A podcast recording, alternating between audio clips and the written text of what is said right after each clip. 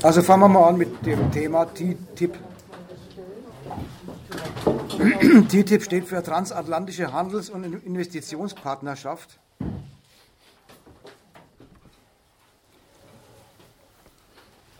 Ich will im ersten Teil mal zur Diskussion stellen, eine Kritik an den Begründungen, warum denn das ein Segen ist für die Menschheit, die in Europa und Nordamerika wohnt, falls es diese TTIP eines Tages wirklich geben sollte. Die sind noch am Verhandeln. Der erste Teil. Was wird versprochen? Was ist davon zu halten? Zweitens, was ist der erklärte Zweck dieser, dieser Verhandlungen, dieser angestrebten Partnerschaft? Von da aus müssen wir dann zurückgehen zu,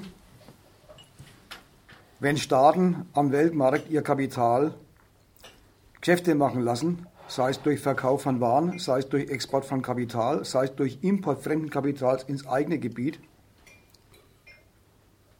dann ist das genau der Stoff, der durch TTIP geregelt werden soll, neu geregelt werden soll.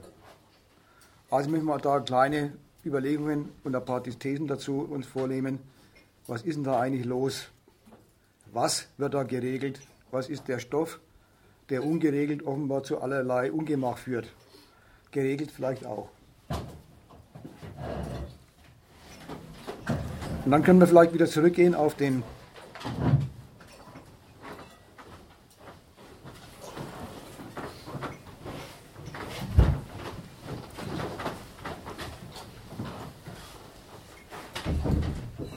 Auch so zentrale Inhalte des Vertrags, vor allem die, die in der Öffentlichkeit besonders angefeindet werden, der berühmte Schiedsgerichtspassus, dass nicht ordentliche staatliche Gerichte zuständig sind für Beilegung von Streitigkeiten,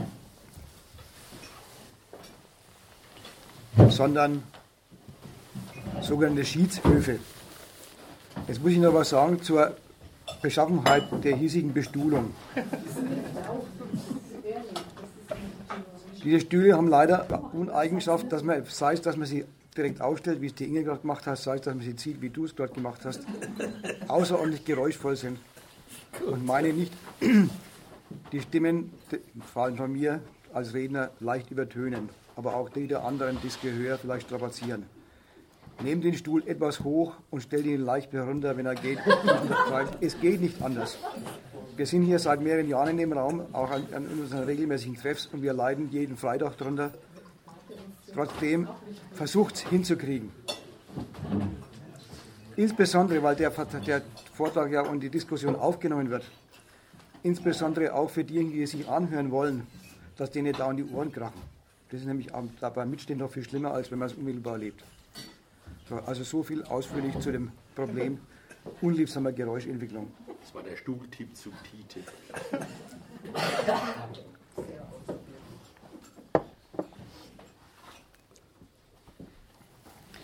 Also erster Punkt, was wird denn versprochen? TTIP bringt mehr Wachstum. Erstes Argument.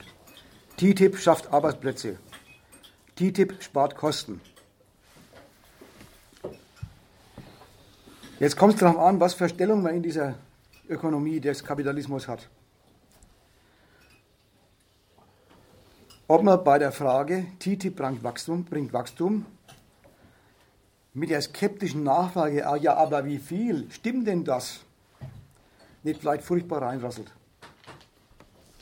Reinrasselt, weil man gar nicht fragt, ach, was meint er eigentlich für Wachstum? Sondern Wachstum als den unbestreitbar guten und selbstverständlichen Zweck unserer Gesellschaften hinnimmt und sagt, na hoffentlich gibt es auch ordentlich Wachstum, hoffentlich ist der Schub an Wachstum auch groß genug, weil nämlich nur mit Wachstum kommen bekanntlich Arbeitsplätze zustande. Und da sind wir schon beim zweiten Fehler, den man machen kann, dass nämlich viele der Opposition, Oppositionellen sagen, glaubt man nicht, wenn Arbeitsplätze dann höchstens ein paar, vielleicht sogar weniger als vorher, was ist der Fehler? was für Falle ist mir getappt, wenn man sagt, wenn die sagen, die Politik, TTIP bringt mehr Wachstum und dann fängt man an zu zweifeln, ja, wie viel Prozent sind noch bloß 0,04 Prozent zum Beispiel. Oder vielleicht noch weniger. Was ist der Fehler dabei? Wie bitte? Für wen? Ja, eben, für wen? Was ist denn der Fehler dabei, wenn man sagt, hoffentlich gibt es mehr Wachstum? Ja, da muss man doch erstmal fragen, was für Wachstum? Meint ihr das Wachstum der Gewinne? Habe ich Gewinne? Nee. Muss man fragen, wächst denn der Lohn dann? Wird es denn versprochen? Überhaupt nicht. Im Gegenteil. Sozialleistungen auch nicht. Wir kennen es doch. Bei der letzten Regierungsbildung haben sie ein paar Sachen beschlossen, wie zum Beispiel Rente mit 63, nach 45 Beitragsjahren abschlagsfrei und ein Aufschrei gegen durch die Nation Verschwendung von Geld. Genauso Mindestlohneinführung. Glatte Wachstumsbremse. Die sagen es ja gleich dazu, dass offenbar, wenn unten was ankommt und es muss noch gar nicht furchtbar viel sein, Mindestlohn ist wirklich was mitkriegst. Aber das ist heute nicht unser Thema. Wir wollen ja bloß mal den Standpunkt des Wachstums angreifen. Alles, was unten ankommen soll, ist eine Wachstumsbremse. Und dann versprechen sie den Leuten, TTIP bringt mehr Wachstum. Und dann sollen die Leute nicht sagen, wollen wir gar nicht, wir wollen Wachstum bei uns. Sondern sollen die Leute sagen, na hoffentlich kommt's. Warum? Dann haben sie nämlich den Fehler mitgemacht, dass alles in dieser Gesellschaft abhängt vom Wachstum einer Klasse, nämlich der Besitzer von Euro oder Dollars, also von Kapital. So heißt ja auch der Untertitel, ein Kampfprogramm zur Neuordnung des Weltmarkts für Euro- und Dollarkapitalisten. TTIP schafft Arbeitsplätze.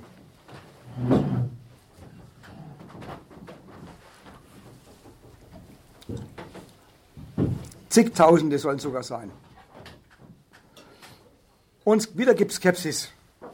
Stimmt denn das? Wie viel denn? Und schon wieder reingefallen.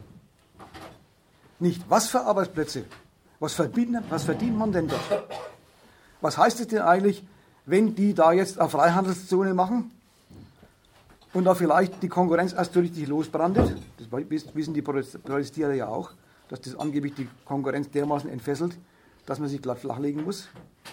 Dann dürfen wir nicht fragen, stimmt das mit den Arbeitsplätzen? Dann muss man sofort sagen, ach, und da sind wir wohl vorgesehen, falls es welche gibt, oder mit den Algen, die es schon gibt, da sind wir wohl vorgesehen da, dafür, dass die Konkurrenz auch richtig flott und, und äh, gewinnreich und wachstumsfördernd für die Kapitalbesitzer abläuft. Da wird man doch in Anspruch genommen. Das ist doch kein Versprechen in dem Sinn, dass man sagt, gut für mich. Falls mir jemand ist, der dafür arbeiten muss. Wie der Arbeitsplatz aussieht, dafür interessiert man sich nicht, wenn man sagt, gibt es denn genug? Auch die andere Seite. Die Arbeitsplätze haben doch einen, Mang einen, einen, einen Mangel für einen Menschen, der davon leben muss. Man braucht in dieser Gesellschaft einen Arbeitsplatz, weil anders gibt es kein Geld. Aber die Arbeitsplätze brauchen nicht denjenigen, der ein Geld braucht sondern bloß diejenigen, die an Geld brauchen und mit ihrer Arbeit Gewinn abwerfen. Ein sehr schiefes Verhältnis.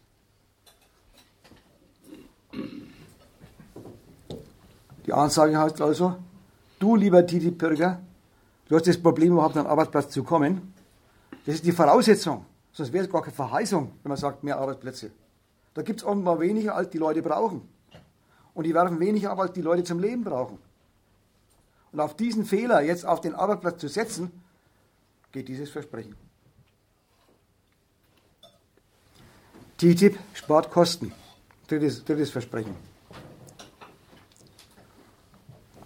Da steigen wir jetzt eigentlich schon auf von der bloßen Frage, wovon lebt man denn, ein in die Nöte und Probleme, praktischen Probleme von Unternehmern. Was meinen Sie mit spart Kosten? Da gibt es das berühmte Beispiel, wenn man zurzeit von Europa nach USA Autos exportiert oder umgekehrt, dann geht es schon los mit den Blinkern. Dort drüben sind sie rot, bei uns sind sie orange oder gelb. Dann geht es weiter mit den Abgasnormen, mit den Zulassungsnormen für die Steifigkeit für die Fahrgastzelle und so weiter und so fort. Lauter Unterschiede. Aber nicht bloß das. Es gibt Arbeitsschutzvorschriften zum Beispiel in Deutschland oder in Europa. Es gibt auch welche in den USA. Und diese Arbeitsschutzvorschriften, von denen geht vom Standpunkt der TTIP, es soll ein einheitlicher Markt sein, einheitliche Verkaufs- und Produktionsbedingungen, der Vorwurf um glatte Wachstumsbremsen, weil Kosten, unnötige Kosten. Wenn man jetzt bei den Arbeitsschutzkosten zum Beispiel, da kommt man ja wieder indirekt vor als Mensch, der vom Lohn leben muss. Dann sagen die Verhandler, und das sagen diejenigen, die sagen, da werden Kosten gespart, und das ist auch ein Riesenvorteil, stellen glatt zur Disposition, dass derjenige Mensch, der arbeiten muss, das auch immerhin ungefähr 45 Jahre lang aushalten soll, wenn er mit 63 äh, abschlagsfrei in Rente will. Aber auch dann aushalten muss, wenn er nach 30 Jahren in Rente will und er mit 45 schon kaputt ist, weil ihn die Arbeit kaputt gemacht hat. Da gibt es das Gerücht, dass unsere europäischen Staaten da besonders großzügig wären hinsichtlich der Schutzrichtlinien. Bloß weil die Amerikaner andere haben. Oder auch in manchen Gebieten keine. Dabei merkt man, der redet schon der Redeweise drüber. Ich will jetzt nicht einsteigen in, warum gibt es sowas. Aber den kleinen Hinweis kann, will ich mir nicht ersparen. Die sind offenbar gar nicht gemacht dafür, dass die Leute, den Leuten gut geht. Wenn man sagt, das ist Verhandlungsmasse. Dann sind sie offenbar jetzt nötig zu betrachten vom Standpunkt möglichst viel Wachstum. Dann waren sie aber immer schon vom Standpunkt des Wachstums aus betrachtet worden. Da haben sie wohl dann diese kleinen maximale Arbeitsplatzkonzentration von Emissionen und Lärm dann haben sie die Max wohl bloß deswegen eingeführt, weil halt ein Mensch, der mit 45 Stock taub ist, nicht mehr gut arbeitet. Und ein Mensch, der mit 50 Jahren seinen Herzinfarkt kriegt und dann nicht mehr voll einsetzbar ist, nicht mehr sehr gut fähig ist, das zu machen, was das Kapital von ihm braucht, nämlich Leistung. Dann war es gar kein Schutz der Leute. Dann war es eine Bedingung dafür, dass bei uns ordentliches Wachstum und stetiges Wachstum stattfindet. Und wenn Sie sich jetzt dazu entschlossen haben, kleiner Vorgriff auf TTIP, soll ja das sein, neue Bedingungen, überall die gleichen, ein Markt.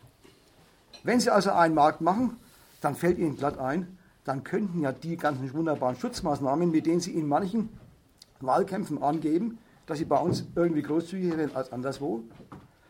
Oder wenn die Krise ist, sagen, da muss was abgeschafft werden, haben sie, da haben sie dann schon zugegeben, dass sowas eben vom Standpunkt des Wachstums ein Negativum ist. Jetzt geben Sie plötzlich zu, das ist rein ein Spielmaterial für die Frage, wie organisiert man denn die Bedingungen des Wachstums dann, wenn diesseits und jenseits des Atlantik die gleichen Bedingungen fürs, Verkau fürs Produzieren und fürs Verkaufen von Ware gelten sollen. Spart Kosten ist jetzt wieder für den Standpunkt des Arbeiters und des Angestellten. Keine Verheißung, sondern Drohung. An ihm wird gespart.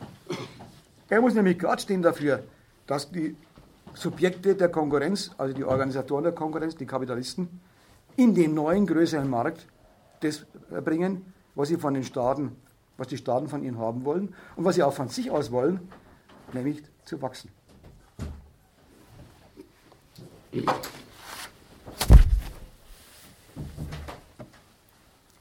Zu diesen drei Verheißungen und der Kritik dran.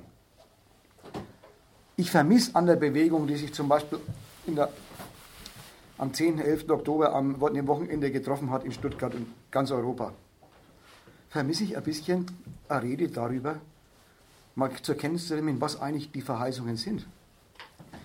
Da wird das, was da angekündigt ist, ersäuft darin, dass jetzt die wunderbaren europäischen oder deutschen Errungenschaften abgeschafft werden zugunsten des kalt, sozial kalten amerikanischen Kapitalismus.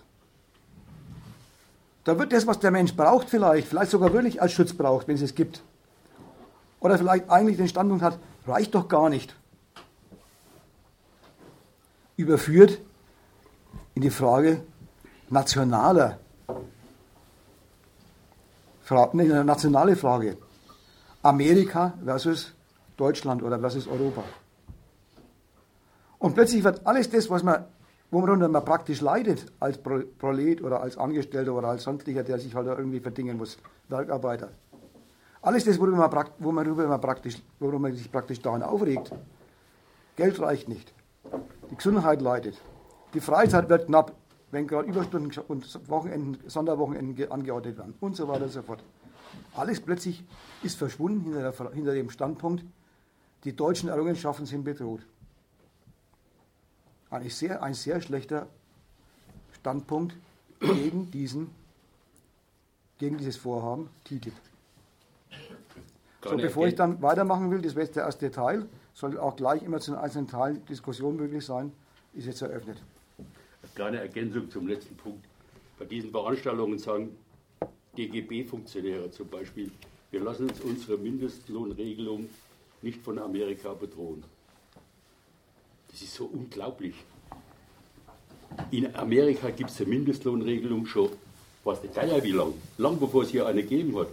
Und was in Amerika als Mindestlohn gibt, ist höher als das, was es hier gibt. Da merkt man bloß, weil jetzt von auswärts irgendwas kommt, sagen, ach, sind wir gut dran und das wird von außen bedroht. Da ist ihnen, ihnen sogar die Fakten scheißegal.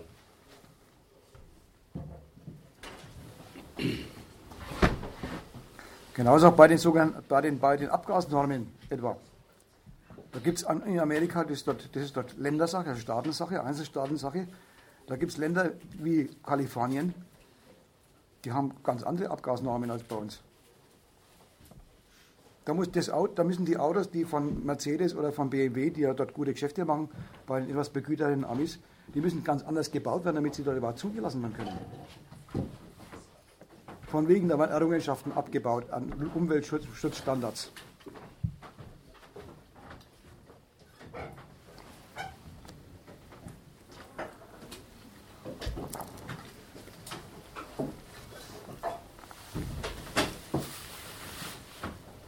Also gibt es zu dem Punkt noch Diskussionsbeiträge oder habe ich was vergessen, was an Verheißungen versprochen worden ist und wo man vielleicht sich nicht ganz sicher ist, wie man dagegen argumentiert. Ja? Ich habe noch eine Verständnisfrage. Also Sie, ich habe das gerade so verstanden, dass Sie sagen, was da bis jetzt eigentlich fehlt, auch in diesen öffentlichen Demonstrationen, ist eigentlich eine tatsächliche Kapitalismuskritik, die findet nicht statt, sondern was tatsächlich im Vordergrund steht, ist sowas wie eine Art Nationalökonomie und die will mein Hof halten oder meine Privilegien oder wie immer mir das dann verkauft wird. Ist das richtig? Oder habe ich das jetzt falsch verstanden?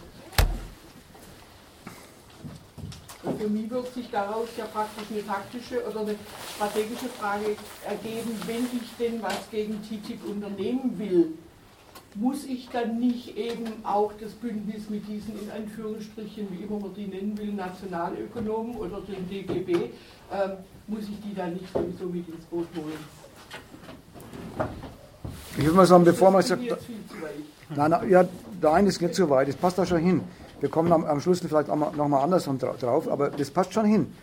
Äh, ich würde bloß nicht sagen, mein, Plädoyer geht darauf hin, argumentiert nicht nationalökonomisch, sondern äh, gründlich antikapitalistisch. Mein Ausgangspunkt war noch viel billiger. Vielleicht auch durchaus im Sinne von dem, wenn man dagegen was machen will, da braucht man natürlich, will man natürlich auch Leute ansprechen, die noch keine Kapitalschulung hinter sich haben die man vielleicht dazu bewegen will, sowas mal zu machen, aber jetzt vielleicht erstmal vor allem ein, guten, ein, ein, wichtig, ein wichtiges Argument gegen TTIP zu haben, nämlich die sollen mal Maß nehmen an ihrem Interesse, nicht an nationalökonomischen Standpunkten. Da wird eigentlich viel, viel zu nationalökonomisch, also gerade dieses mehr Wachstum oder mehr Arbeitsplätze, das ist ja ein nationalökonomisches Argument. Aber das weiß der Mensch gar nicht, der denkt gar nicht an der Nationalökonomie, der Normalmensch, der sagt, Arbeitsplätze sind doch gut und nötig, der denkt sogar an sein Interesse, aber falsch. Der, der denkt an sein Interesse, ich hänge ab vom Arbeitsplatz, Platz, also muss ich dafür sein, dass Bedingungen herrschen, dass Arbeitsplätze kommen. Dann ist er schon mal weg vom Arbeitsplatz. Beim Arbeitsplatz ist er übrigens auch schon weg von dem, er muss doch davon leben. Aber selbst wenn er beim Arbeitsplatz ist und sagt, jetzt brauche ich günstige Bedingungen für Arbeitsplätze, dann ist er plötzlich bei, ja und dafür muss die Konjunktur gut laufen, dazu müssen die Kosten günstig sein. Hoppla, da bin ich ja selber dabei. Dann muss ich sich selber als Kost beurteilen oder beurteilen lassen. Und Und dann merkt er plötzlich, dass sein Interesse am Arbeitsplatz, Arbeitsplatz zu einem Widerspruch führt. Und zwar bei seinem eigenen Interesse. Er hängt davon ab und zugleich kostet es ihm genau das, was er davon haben will und braucht. Solche Diskussionen halte ich für wichtiger als für nötiger, als zu sagen, argumentiere nicht nationalökonomisch oder sagst lieber marxistisch oder sonst wie. Na, das ist gar nicht der Witz dabei. Denk mal an dein Interesse und schau mal, ob das Mittel, was die dir im Arbeitsplatz versprechen, ob das wirklich zu deinem Interesse passt. Und in was für Notwendigkeiten und was für Widersprüche, die dich äh, zwingen, wenn sie sagen, Arbeitsplatz ist die einzige Chance für einen Menschen, der kein Geld hat, an welches zu kommen. Also da ist das nationalökonomisch ja in einem anderen Sinn blöd, weil vom National, wir hier gegen Amis, da wird alles, was hier ist, zur Idylle ausgemalt, die bedroht ist. Das ist, das ist die andere Sache Dummheit daran. Das war mal ein Beispiel mit dem Mindestlohn und den Amis. Als ob man es, wenn hier Wachstum ist, was er hier alles dargestellt hat, gut dran wäre und das wird bedroht.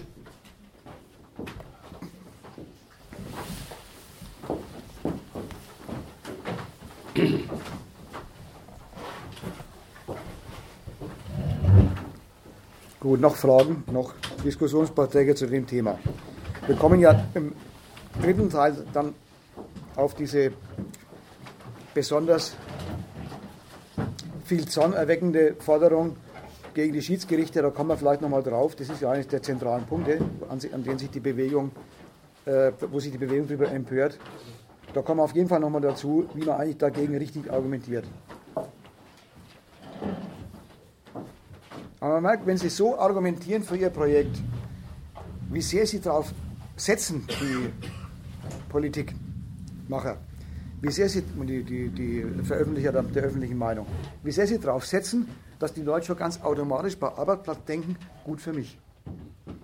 Ohne zu prüfen, was ist denn eigentlich der, der Inhalt des Arbeitsplatzes, was fordert er von mir?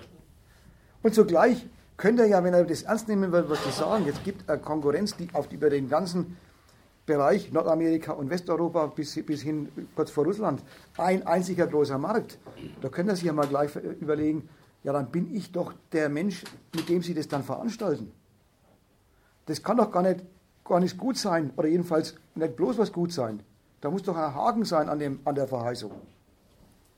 Die wollen die Konkurrenz gewinnen und womit? Indem sie mich dafür ausnutzen.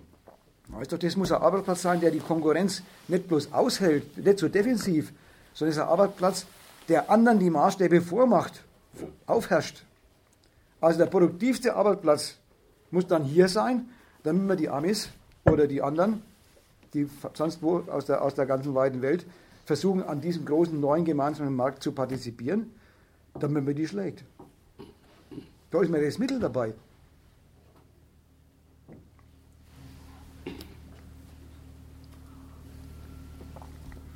Gut, dann kommen wir zum zweiten Punkt. Was sagen Sie denn über den Zweck dieser Sache, wenn Sie mal zugeben oder Ihre Experten beurteilen lassen, wie schaut es denn eigentlich aus? Warum brauchen wir denn sowas?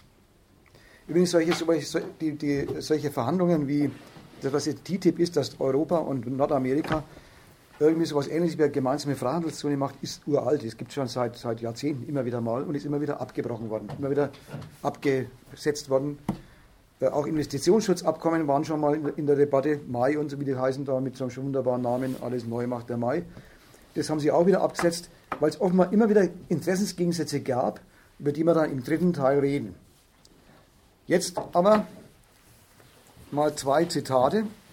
Das eine Zitat ist äh, der Verhandlungsführer der Europäischen Union, Karel de Gucht, das war der, der ist jetzt nicht mehr Kommissar, das wäre der Kommissar, der die Verhandlungsführung für alle europäischen, also EU-Mitglieder gegenüber den US-Verhandlungsführern, ähm, der die Verhandlungen geführt hat als Verhandlungsführer, der Mann hat folgenden Spruch getan.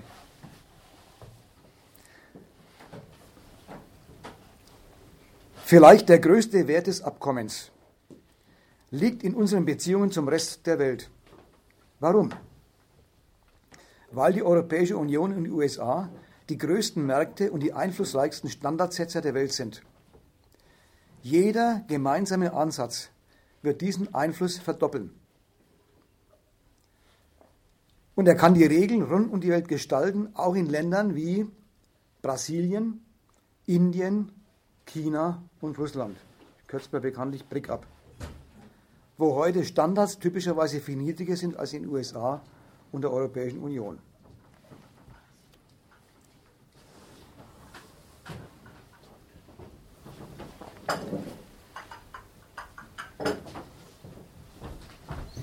Es geht also bei den Verhandlungen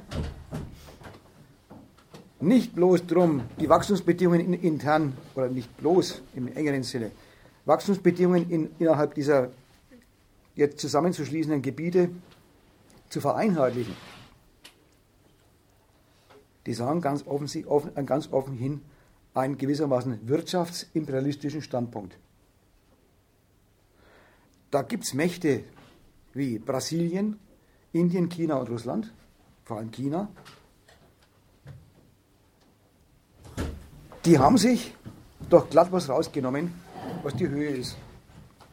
Die haben den, die Regeln des freien Handels, die gegolten haben am Weltmarkt, deren Führer die Europäische Union einerseits, aber vor allem die USA waren, haben die, die Regeln glatt dazu missbraucht, sich einen unheimlich großen Teil der Weltproduktion anzueignen und einen großen Teil des Welthandels zu bestimmen. Und dann haben sich dabei nur nicht an unsere Regeln gehalten, sondern einfach ihre gemacht. Da ist also ein Aufstieg von einer Macht oder einer mächtigen Gruppe festzustellen, die sie taxieren als, die nehmen uns Wachstum weg, was uns gehört. Die uns, die wir, das sind die Europäische Union und die USA. Das verweist darauf, die haben offenbar ein bisschen Wachstumsnöte. Da will ich jetzt aber nicht übermäßig nachsteigen. Nehmt es einfach mal so weit zur Kenntnis. Ihr wisst doch, dass sie seit der Finanzkrise Milliarden, Hunderte von Milliarden, Billionen Milliarden äh, aufgewendet haben, um Banken zu retten, um das Finanzsystem zu retten. Und dann haben sie gesagt, jetzt braucht es aber gescheites Wachstum, was diese unglaublich hohen äh, Staatsverschuldungssummen irgendwie wieder ökonomisch rechtfertigen. Und dieses Wachstum kommt nicht.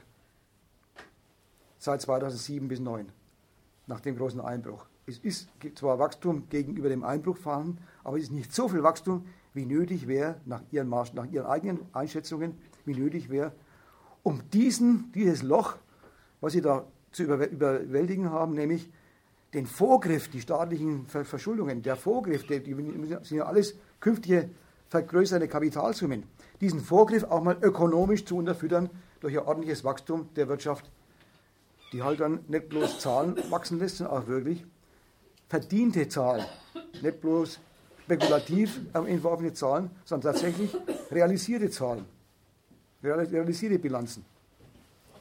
Von der Not kommt es her. Aber die Not hat für sich allein noch gar nicht ausgereicht. Wenn der Karl de Gucht sagt, wir müssen vor allem Maßnahmen an dem Punkt China und Indien und andere Aufsteiger über die Frage, was die uns, den uns sage ich jetzt nicht, weil ich da mich selber dazu zähle, sondern ist ja indirekt Zitat, die, was die uns an Wachstum wegnehmen in der Zukunft, das können wir dazu führen, dass die dann die Maßstäbe vorgeben, wie künftig gewachsen wird. Das ist das nächste Zitat, was ich habe. Das ist ein Zitat aus Amerika.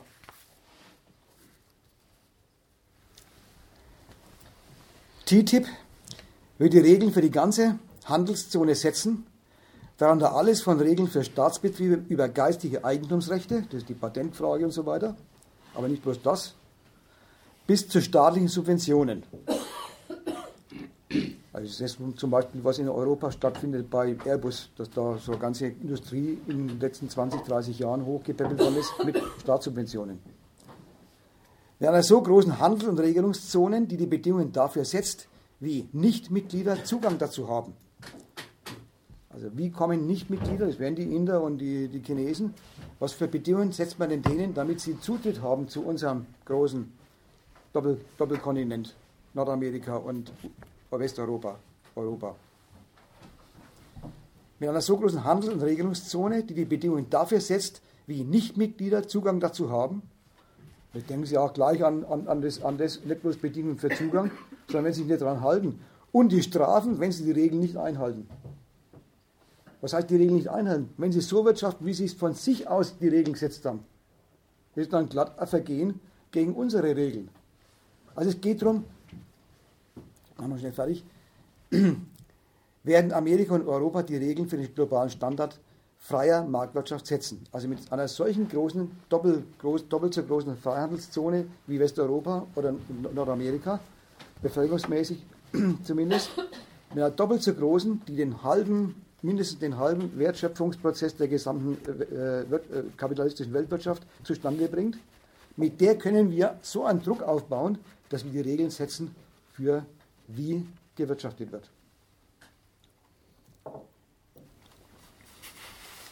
Die Geschichte der Handelsbeziehungen zwischen China und anderen Ländern wird getrübt durch Klagen über Dumping. Also die bezahlen ihre Leute noch schlechter als die unseren. Unsichere Produkte. Wie gesagt, da kann man immer den Vergleich machen. Wir kennen es ja bei uns auch. Da ist auch manches ganz schön schädlich. Aber da kennen Sie Schlimmeres. Vor allem, wenn es billiger ist und wenn es Ihnen Marktanteile abnimmt.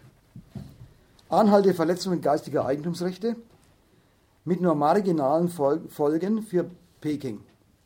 Also mit nur kleinen Folgen für Peking. Die Schaffung eines massiven Handelsblocks hat das Potenzial, diese, diese Dynamik zu ändern. Ein robustes, kennen wir von robuste Friedenssicherungsmaßnahmen, ein robustes TTIP-Abkommen bevorzugt US- und EU-Firmen stärkt ihre Konkurrenzfähigkeit und steigert ihren Marktanteil. Chinesische Produkte im Wert von Milliarden Dollar würden weniger wettbewerbsfähig auf den US- und EU-Märkten. Chinas Exporte könnten im eigenen Land blockiert werden. Die interessiert an dem ganzen Schund, den die, den die bezahlen, nicht der Schund, sondern die Marktanteile, die es ihnen kostet. Und dagegen möchten sie Schranken setzen, indem sie, die Europäer und die Amerikaner, sich zusammentun und sagen, an diesem größten Wachstumsmarkt der Welt. Könnt ihr euch bloß beteiligen, wenn er unsere Regeln akzeptiert. Was folgt daraus? Was ist da eigentlich los? Offenbar ist es gar nicht so, wie man immer denkt oder immer denken soll, wenn man zur Zeitung liest, Wirtschaftsteile und so. Worauf, worauf soll es denn eigentlich gehen? Na, es soll halt ehrlich geforscht werden und dann wird ein Patent und dann wird es eingehalten und dann wird Maschinen gebaut und produziert. Und alles geht, geht, geht wunderbar ehrlich zu. Ist ehrlich. Das sind in Wahrheit die Regeln, die in Europa und in, in Amerika seit längerer Zeit gelten. Weil alles, was dann die Chinesen oder die anderen, die eben nicht so produktiv sind, die erst anfangen, kapitalistisch sich zu entwickeln, Das wird dann alles als unehrlich, als Schmutzkonkurrenz erklärt. Es geht also darum, Staaten wollen nicht bloß dafür sorgen, dass bei ihnen möglichst viel Wachstum passiert, sie wollen auch dafür sorgen, dass Regeln, Regeln existieren oder Regeln eingehalten werden fürs Wachsen, die ihren Laden, also ihre Standorte bevorzugen. Das kann man in beiden Zitaten, in beiden Zitaten entnehmen. Wenn wir die Regeln setzen, sind es für uns nützliche Regeln. Wenn die Chinesen die Regeln setzen würden, wären es für die Chinesen nützliche und vielleicht für uns schädliche. Also sind unsere Regeln für uns nützlich und für die Chinesen weniger nützlich, vielleicht sogar schädlich. Das ist diese amerikanische direktere Ansprache. Ja, und wie kommen Staaten auf den Standpunkt zu sagen, nicht bloß wir brauchen Regeln, sondern auch die Potenz dazu haben, Regeln zu setzen. Das wäre dann der Übergang im nächsten Punkt. Aber jetzt erstmal noch dazu, zu dem kurzen zweiten Teil. Fragen, Nachfragen. Und dann hätte ich da noch einen Zusatz dazu, nämlich es gibt auch einen kleinen Hinweis auf, was die Substanz dieser Regeln ist. Aber erst einmal von euch gibt es da Fragen jetzt zu den vorgelesenen Zitaten, beziehungsweise zu meinen Kommentaren dazu.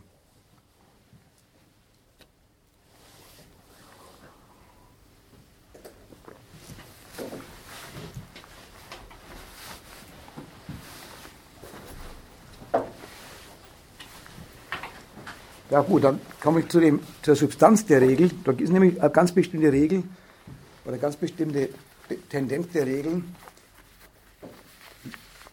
angesprochen.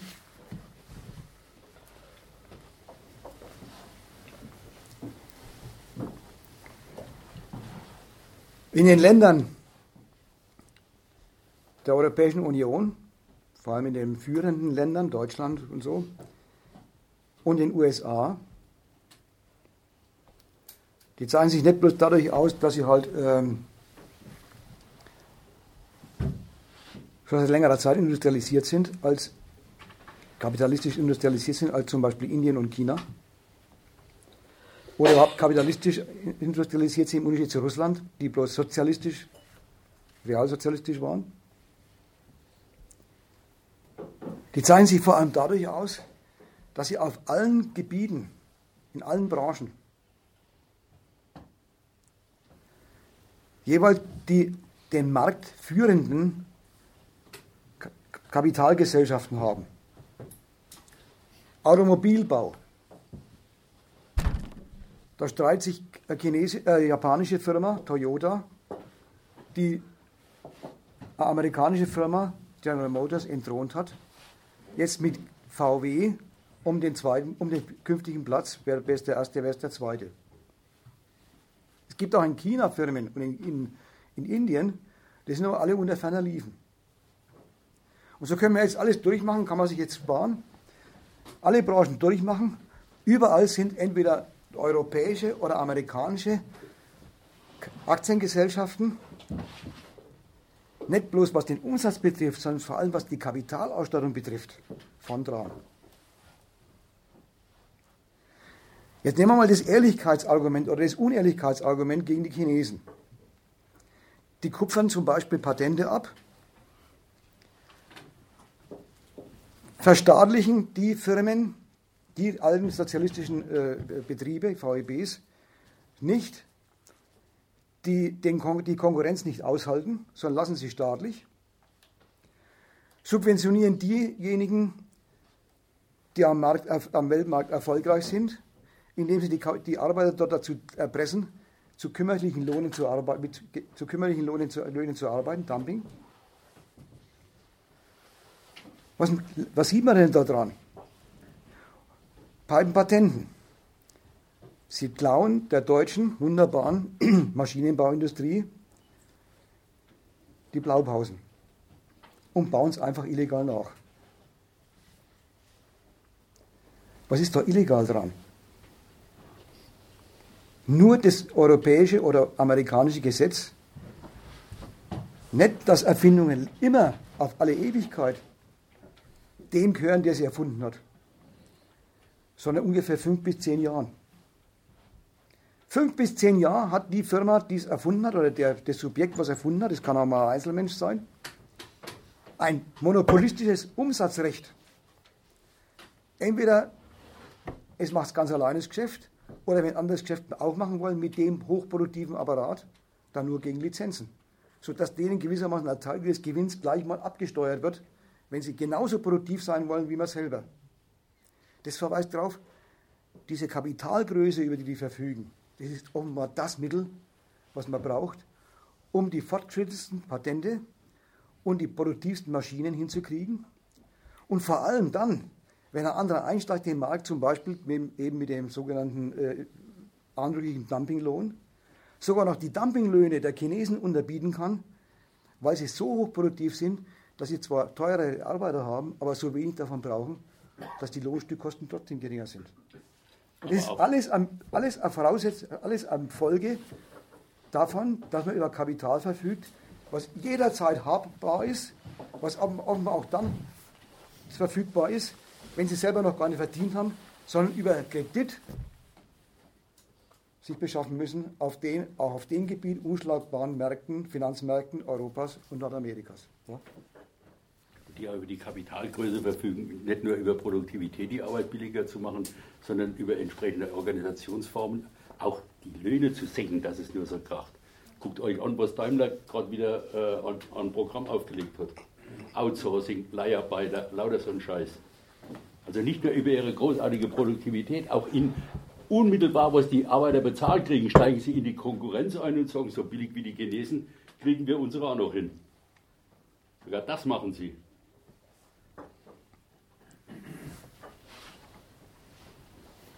Also dieses Argument ehrlich, mit, bloß mit hoher, mit hoher Produktivität arbeiten und Subvention ist, ist, ist, ist, ist bäh, da nehmen Sie einfach Maß an Ihren Gebräuchen, wie Sie, wie Sie es hierzulande eingerichtet haben. Und bei den Patenten genauso. Da nehmen Sie Maß an den Regeln, die Sie, die Sie Ihren Kapitalisten gegeben haben. So wird bei uns gewachsen. Und da haben Sie auch sogar von wegen Eigen, geistiges Eigentum ist doch eigentlich ein lebenslängliches Eigentum. Überhaupt nicht. Da haben Sie auch so den Standpunkt. Erstens mal soll derjenige, der es erfunden hat, anscheinend Reibach machen, dass möglichst viele was erfinden wollen. Da brauchen Sie mal ein paar Jahre, wo Sie es exklusiv nutzen dürfen. Oder die Konkurrenz dafür zu zahlen hat. Aber zweitens, das soll doch keine Wachstumsbremse auf Dauer sein. Die anderen sollen doch dann auch mal die Möglichkeit haben, das auch anzuwenden und damit sich das verallgemeinert. Deswegen läuft das Patent auch wieder aus. Also das ist ja gar nicht so selbstverständlich, dass wenn einer was erfunden hat, dann kann er äh, sein Leben lang äh, die Däumchen drehen. Nach fünf Jahren oder zehn Jahren ist vorbei. Also das merkt man, das sind einfach die Regeln, die gesetzlichen Regeln, die bei uns im Laufe der Zeit die Staaten entwickelt haben bei der Regulierung ihrer Konkurrenz, die sie die sich, bei, die sich bei Ihnen, bei uns bewährt haben, also in Nordeuropa, Nord, Nord, Nordamerika und Nordwesteuropa, die sich bei uns bewährt haben, als so wächst man in die Größenordnung rein, dass man den Welt, Weltmarkt beherrscht. Also wollen Sie auch diese Regeln den Chinesen und den Indern aufzwingen.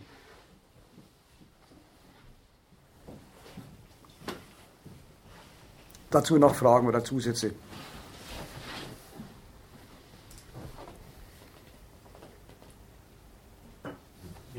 Kann dazu nur sagen, auch äh, dieses äh, Recht auf geistiges Eigentum bei uns äh, hier in den angeblich so geordneten Verhältnissen durchsetzen zu wollen, erfordert selbst schon einen riesen Kapitalaufwand. Wer die Idee hat, hat aber das Kapital nicht, dem nützt seine Idee gar nichts, weil er, weil er sich den Schutz nicht leisten kann, ähm, den er äh, braucht.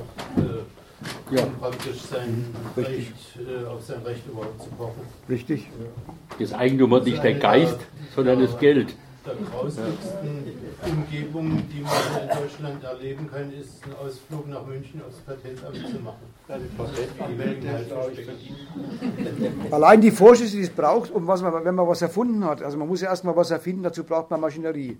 Das hat man auch nicht so einfach im Keller stehen. Da braucht man natürlich einen industriellen Betrieb, in dem man dann das entwickelt und so weiter. Das hat der Erfinder ja gar nicht, das hat die AG. Da ist der Erfinder ja gar nicht als Erfinder tätig, sondern als Angestellter seiner Firma, die dann auch Eigentümer seines geistigen Eigentums ist. Also die, Eigentümer des geistigen, nicht seines Eigentums, seiner geistigen Produkte wird. Da gibt es dann wieder Sonderregeln, brauchen wir jetzt nicht weiter einzugehen, ist richtig. Auch bei uns ist nicht der Erfinder derjenige, der was davon hat, sondern der Eigentümer der Erfindung. Und wenn man Leute für sich erfinden lässt, dann ist man auch Eigentümer von deren Erfindungen. Und das, der Antrag, an die, an die, dass er Patent wird, kostet wieder einen Haufen Vorschüsse, hat der Hans gerade schon gesagt. Was man alles an Anwälten braucht, sind die bestbezahlten Arbeit, äh, Anwälte, die Patentanwälte. Was man als Vorschüsse schon hat, es gibt viele kleinere Firmen, die das sparen, weil sie, merken, weil sie den Eindruck haben, so viel Umsatz haben sie gar nicht, dass sich das lohnen würde, was sie als Vorschuss leisten müssen fürs Patent, damit sie weiter Patent wird. Also es ist sehr wichtig, man merkt selbst diesen Fairness-Regeln an, woran sie Maß nehmen, was ihr Zweck ist. Das noch als Ergänzung. Und der Grund, das hat der Theo vorhin gesagt, die sind doch gar keine Fans des geistigen Eigentums, sondern die sagen, das ist auch schon wieder ein Mittel fürs Wachstum. Machst du ein Patent, musst du es veröffentlichen. Dann machst du es jedem zugänglich.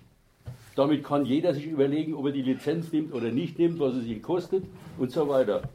Und es, die Hürden sind so hoch, weil sie sagen, es soll doch nicht jede scheiß Idee zum, zum Ausschluss werden, dass ein anderer damit nichts anfangen darf. Das muss sich einer leisten können. Der, der muss Kapital dahinter stehen und nicht Geist. Das ist alles vom, vom Standpunkt Mittel fürs Wachstum aufgemacht. Und nicht, oh, wenn einer eine Idee hat, dann muss man ihn aber schützen.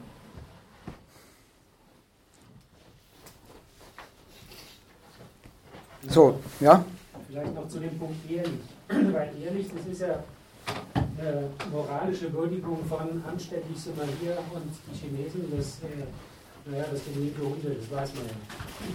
Also auf der, auf der Ecke der moralischen Würdigung, denke ich, glaubt vielleicht auch noch das, dass doch hierzulande das gleiche Interesse bei jedem Unternehmen vorhanden ist und das heißt dann Betriebsspionage jetzt ausgeführt wird, organisiert und ist kenntlich an allen Ecken schon mit dem Patentschutz ja auch kenntlich, dass es Interessen gibt, die das gerne haben würden.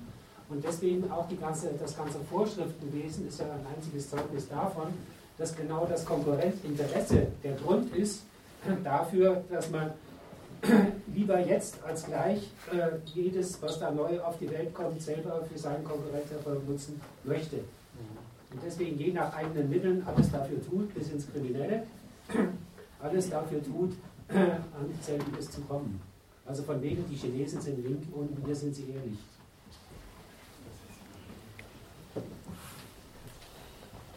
Ich hatte mal was, ähm, was Gefährliches, man sagt bis ins Kriminelle. Weil die Kriminalität gehört sowieso zu jedem Gesetz, für jede gesetzliche Regel. Aber die gesetzliche Regel selbst einzuhalten, die garantiert schon, das ist das, worum es geht, die garantiert schon den Vorteil, den die maßstabsetzenden Staaten in Westeuropa und in, Nord in Nordamerika haben wollen. Maßstäbe, die bei uns hier gelten und die den, den, den Ländern, die am Weltmarkt äh, auch große Nummern werden wollen, vorge vorgelegt werden als Eintrittsbedingungen für unseren Markt. Das muss man immer dabei denken. Also es geht jetzt nicht um kriminell oder nicht kriminell. Das ist sowieso ein, Maßstab, der allein schon daran merkt man schon, wir gehen ins andere Land und aus den Sachen, die bei uns kriminell sind, dort sogar, heißt es in China, so ehrt man den, den, den Meister, dass man ihm nachmacht. Das ist dort, das ist dort im konfuzianischen äh, Weltbild ist das keine, kein geistiger Diebstahl, sondern eine Ehrung. Also jetzt zu dem Punkt, dass der dann auch vom Tisch ist. Der Hammer sieht so aus. Es soll in Zukunft gelten, dass nur wer in Amiland und Europa, beim Europäischen Patentamt, Patente angemeldet hat, den Schutz des geistigen Eigentums genießt. Wer das nicht hat, genießt auch nicht. Da darf jeder vom Chines abkupfern, wenn die nicht hier das Patent anmelden. Verbrecher sind die Chinesen, die sagen, hast du bei uns ein Patent angemeldet? Die stellen sich auf denselben Standpunkt und sagen, bei uns gilt das. Und jetzt soll gelten, der Schutz des geistigen Eigentums ist eine Leistung dieser TTIP-Organisation. Vielleicht noch ein Punkt, also auch noch, noch, noch, noch weit legaler als der, das Beispiel. Man übernimmt eine chinesische, chinesische Firma irgendein Hightech-Unternehmen in Deutschland. Schon liest man in der Stuttgarter Zeitung, die haben das bloß übernommen, um die Patente zu klauen. Genau. Die haben es gekauft, bitte sehr. Ja? Wenn eine andere deutsche Firma die aufkauft, dann heißt es nicht, die Firma B klaut, beklaut die andere, die hat die gekauft, dann können natürlich nicht bloß die Maschinen, sondern auch die Blaupausen. Sogar die Projekte, die noch gar nicht keine Patente sind, auch die können ihr. Alles gehört ihnen, den, den Käufern. Kommt der Chines, denkt, er macht dasselbe wie die, äh, wie die inländischen Konkurrenten beim Aufkaufen ihrer Konkurrenten und schon ist er Verbrechen. Noch nicht staatlich, aber jedenfalls vom, vom moralischen Maßstab aus. Aber die Staaten sehen so ähnlich. Deswegen machen sie nämlich dann Regeln auf, die sagen, ein Transfer dieser, dieser, dieses geistigen Eigentums in Länder, die nicht zu der Zone gehören, soll reguliert werden, soll unter Aufsicht gestellt werden. Nicht überhaupt verboten, unter Aufsicht gestellt. Das ist so wie, das kennen wir bei Kunstwerken, berühmte deutsche Kunstwerke in Kölner Dom, dürfen nicht einfach abtransportieren. Dann muss man eine Genehmigung vorher haben. So ungefähr werden die Errungenschaften der schwäbischen äh, Maschinentüftler dann geschützt gegen chinesische Langfinger, die aber nichts weiter als, als lange Finger haben, als ein Konto wie andere auch.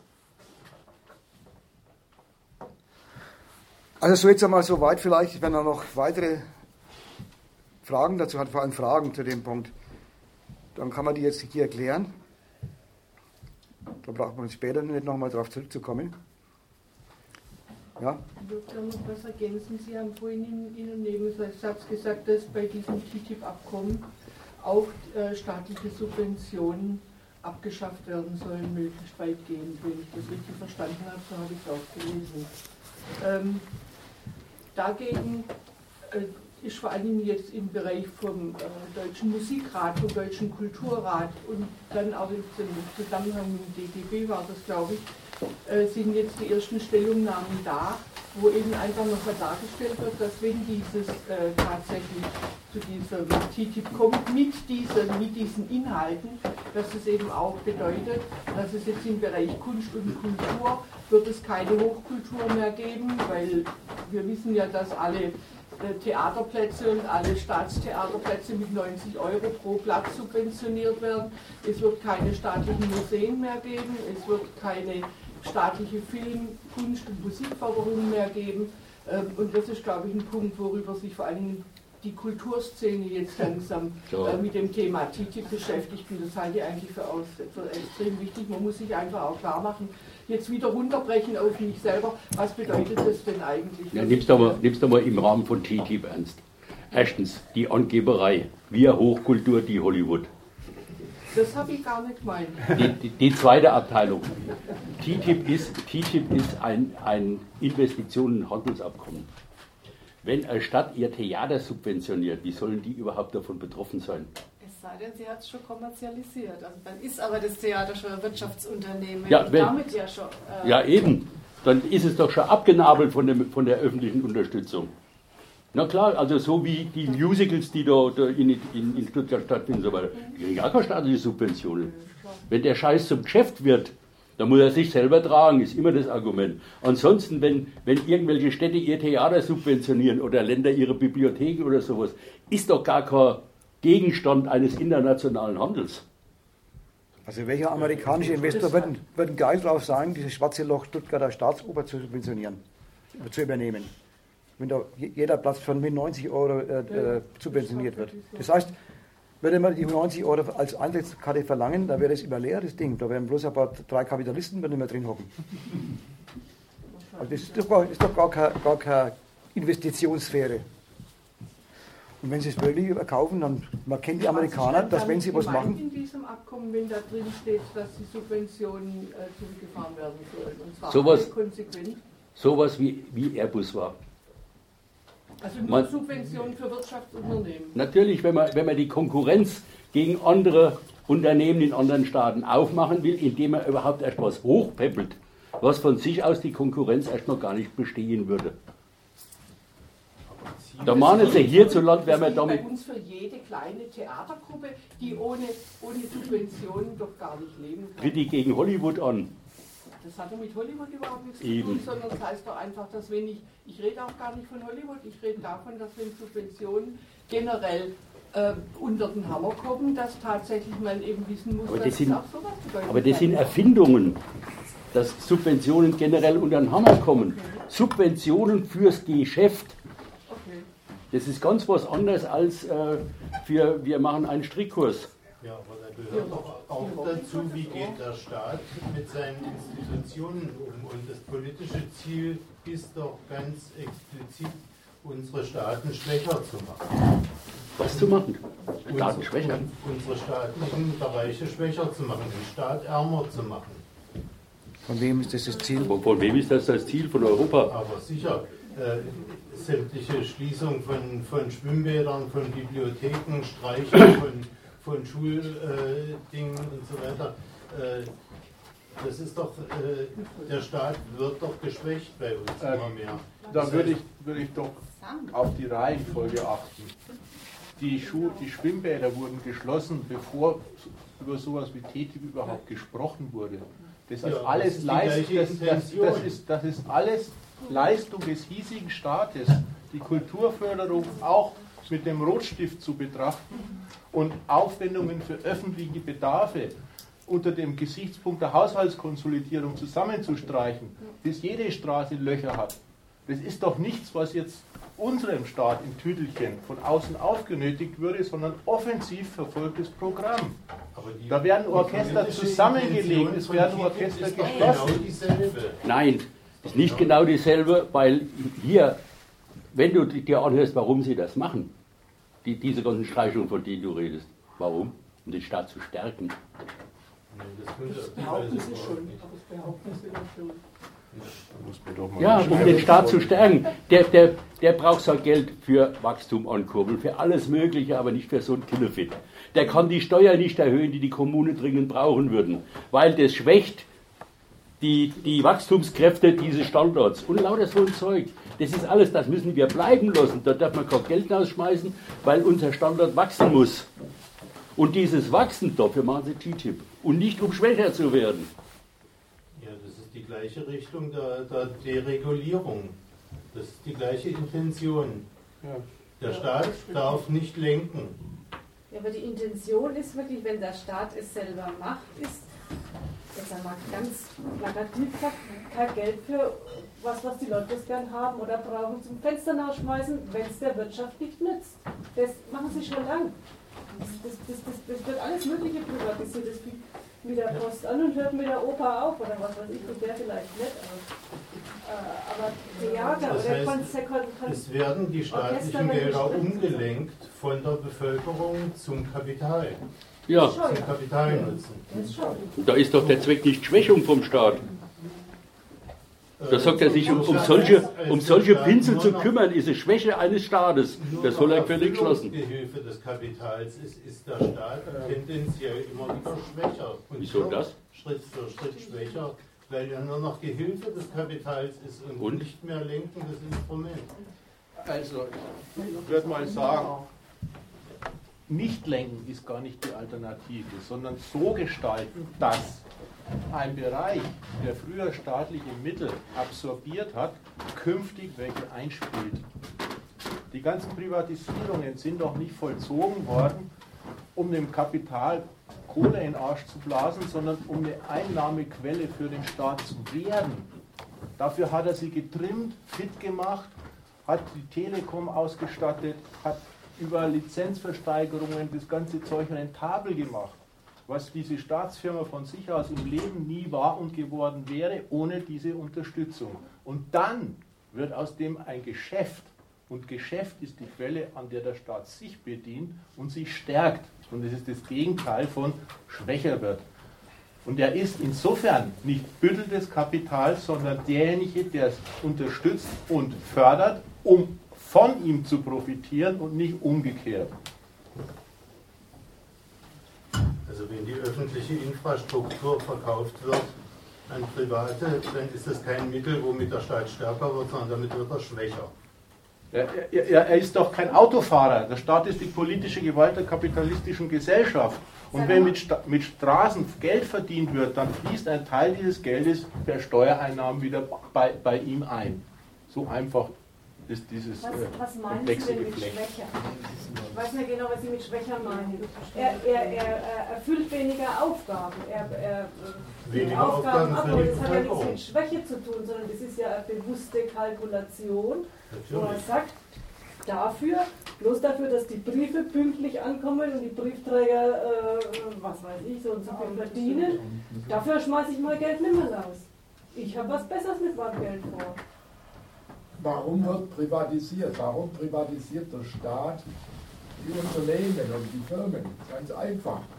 Weil er sich der Verantwortung nicht mehr stellt und sagt, das macht mal die private Firma und verdient tun nur die Kapitalisten, also nur ein paar Aktionäre. Das ist der Fakt. Ähm, ich äh, muss jetzt äh, mal eine kleine Entscheidung treffen. Wollen wir weiter mit TTIP machen oder wollen wir dieses Thema Deregulierung vertiefen? Aber ich will mal, für das, was wir jetzt brauchen für TTIP, da ist jetzt auch Thema. Kommt da davor? Was ist denn die Sache, bevor man mal über, voraussetzt, wenn der Staat irgendeine, irgendeine Dienstleistung betreibt, dann ist sie für die Bürger da. Das muss man erst einmal prüfen, was wirklich für die Bürger da ist.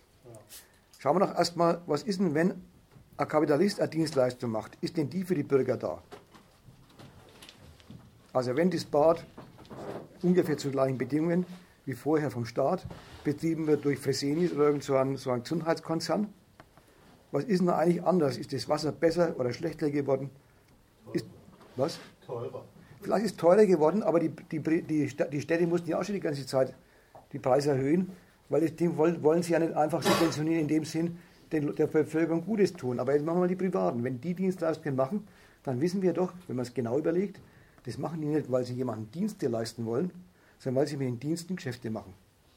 Überschüsse, Kapital reinstecken und es verwertet sich und wird mehr. Was ist, wenn der Staat also seine Institutionen oder Institutionen, nicht alle, etliche Institutionen, was er als Anstalten, wie früher die Post und das Telefon und so weiter, was ist, wenn er das privaten Investoren verkauft? Dann macht er aus den Diensten, die er früher als Behörde gemacht hat, zum Mittel für Investoren. Natürlich will der Staat, wenn er das Telefon und die Post privatisiert, nicht plötzlich, darf, plötzlich vor dem, vor der, in der Lage sein, dass man in bestimmten Regionen, wo auch Wachstum stattfindet, aber nicht so viel wie anderswo, nicht mehr telefonieren kann und keine Post mehr ankommt. Was macht er deswegen? Damit die Wirtschaft überall die gleichen Bedingungen vorfindet, privatisiert er solche Infrastrukturbetriebe, macht sie damit abhängig von der Frage, lässt sich damit der Gewinn machen und verlangt zugleich einen gewissen Mindesteinsatz, Mindestdienstleistung, die er früher als Behörde flächendeckend selber gemacht hat. Er, le er legt ihn also auf, den Privaten, wenn er Kapital da investiert, müsst ihr das bringen, die flächendeckende Versorgung. Ich weiß, das kostet euch was, das hat mir ja auch was gekostet. Und diese Kosten müsst ihr in eure Preise einkalkulieren. Das ist genehmigt. Damit er es nicht schamlos macht, also nicht übertreibt, gibt es eine Aufsicht. Das heißt, er macht aus dem, was früher staatliche Dienstleistung war, private Dienstleistung oder privat erbrachte Dienstleistung, und er wirft sie damit dem Standpunkt, das muss ein Gewinn sein. Und was macht er damit? Er entlastet seine Kasse und im Gegenteil, seine Kasse stärkt sie sogar, weil nämlich diese Aktiengesellschaft, die jetzt die Postdienstleistungen und die andere, die, die mehrere sogar, die die Telefondienstleistungen erbringen, ihm Steuern bezahlen und Teil, Teil vom Bruttoinlandsprodukt werden. Was vorher bloße Staatsausgabe war, ist jetzt echter Zuwachs zum Bruttoinlandsprodukt. Da kommen wir später noch drauf, was der, warum der Staat möglichst viel BIP haben will.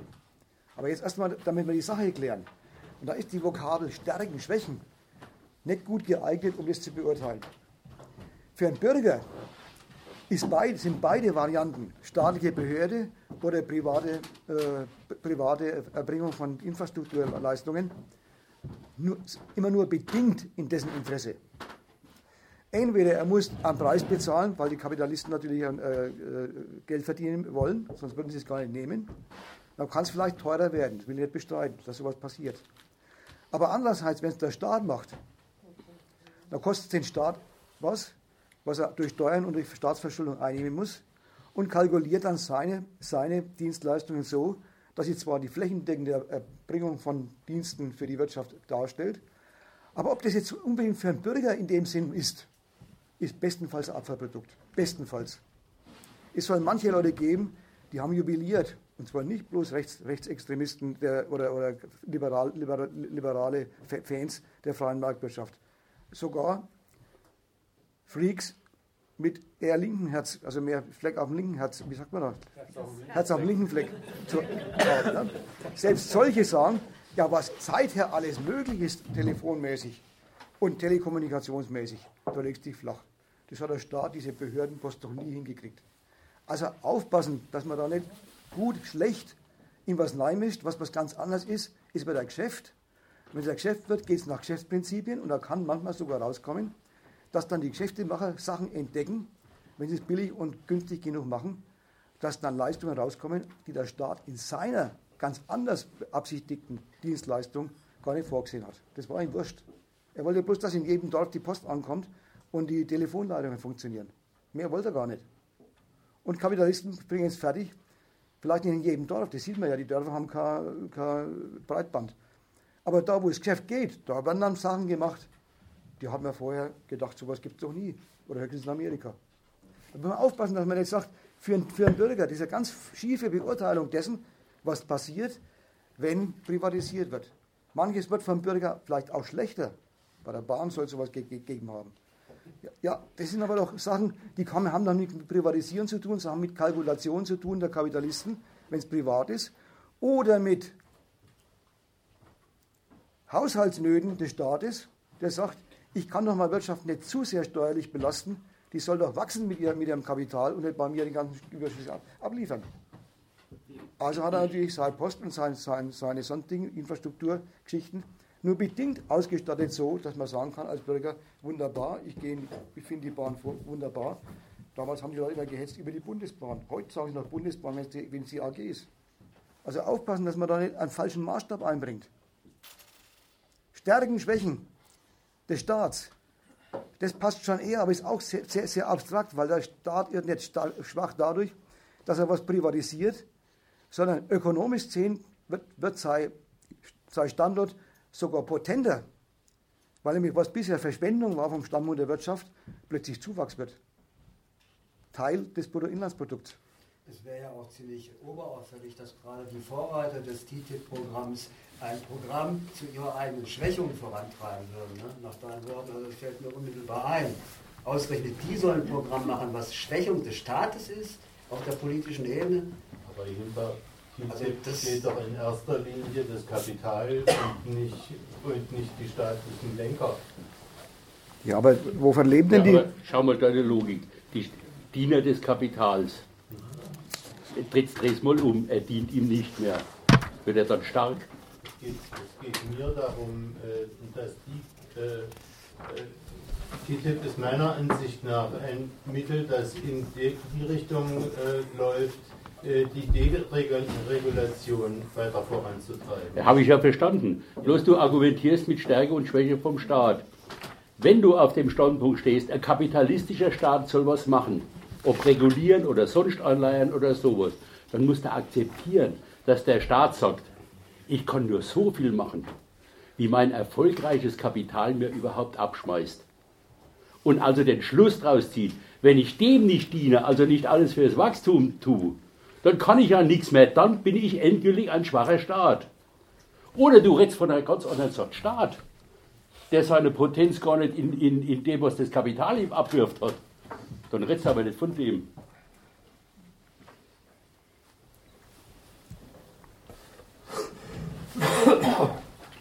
Das sagt ja jeder Politiker. Ohne Wachstum, das war übrigens sein Anfang. Ohne Wachstum bin ich im Arsch. Da muss alles dafür getan werden, da muss alles her. Dem muss alles dienen, ja nicht damit ich dem diene, damit ich dann was kann.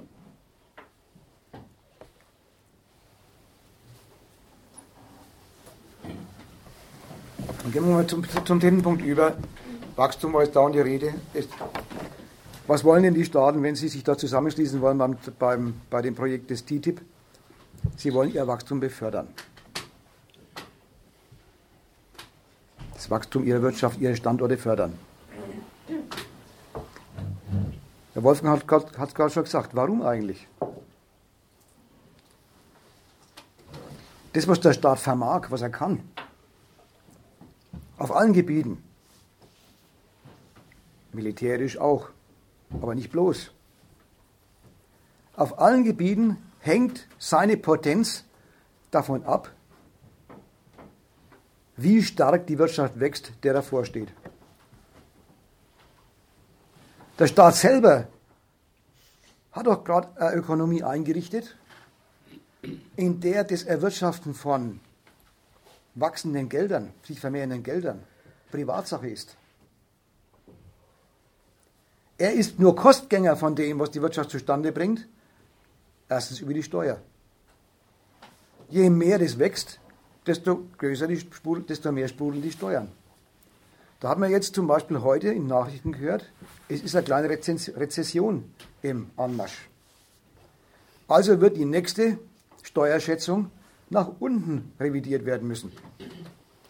Mit dem abgeschwächten Wachstum, vielleicht sogar Schrumpfen der Wirtschaft, werden auch die Steuernahmen des Staates, die er jetzt schon vorausschauen kann, geringer werden.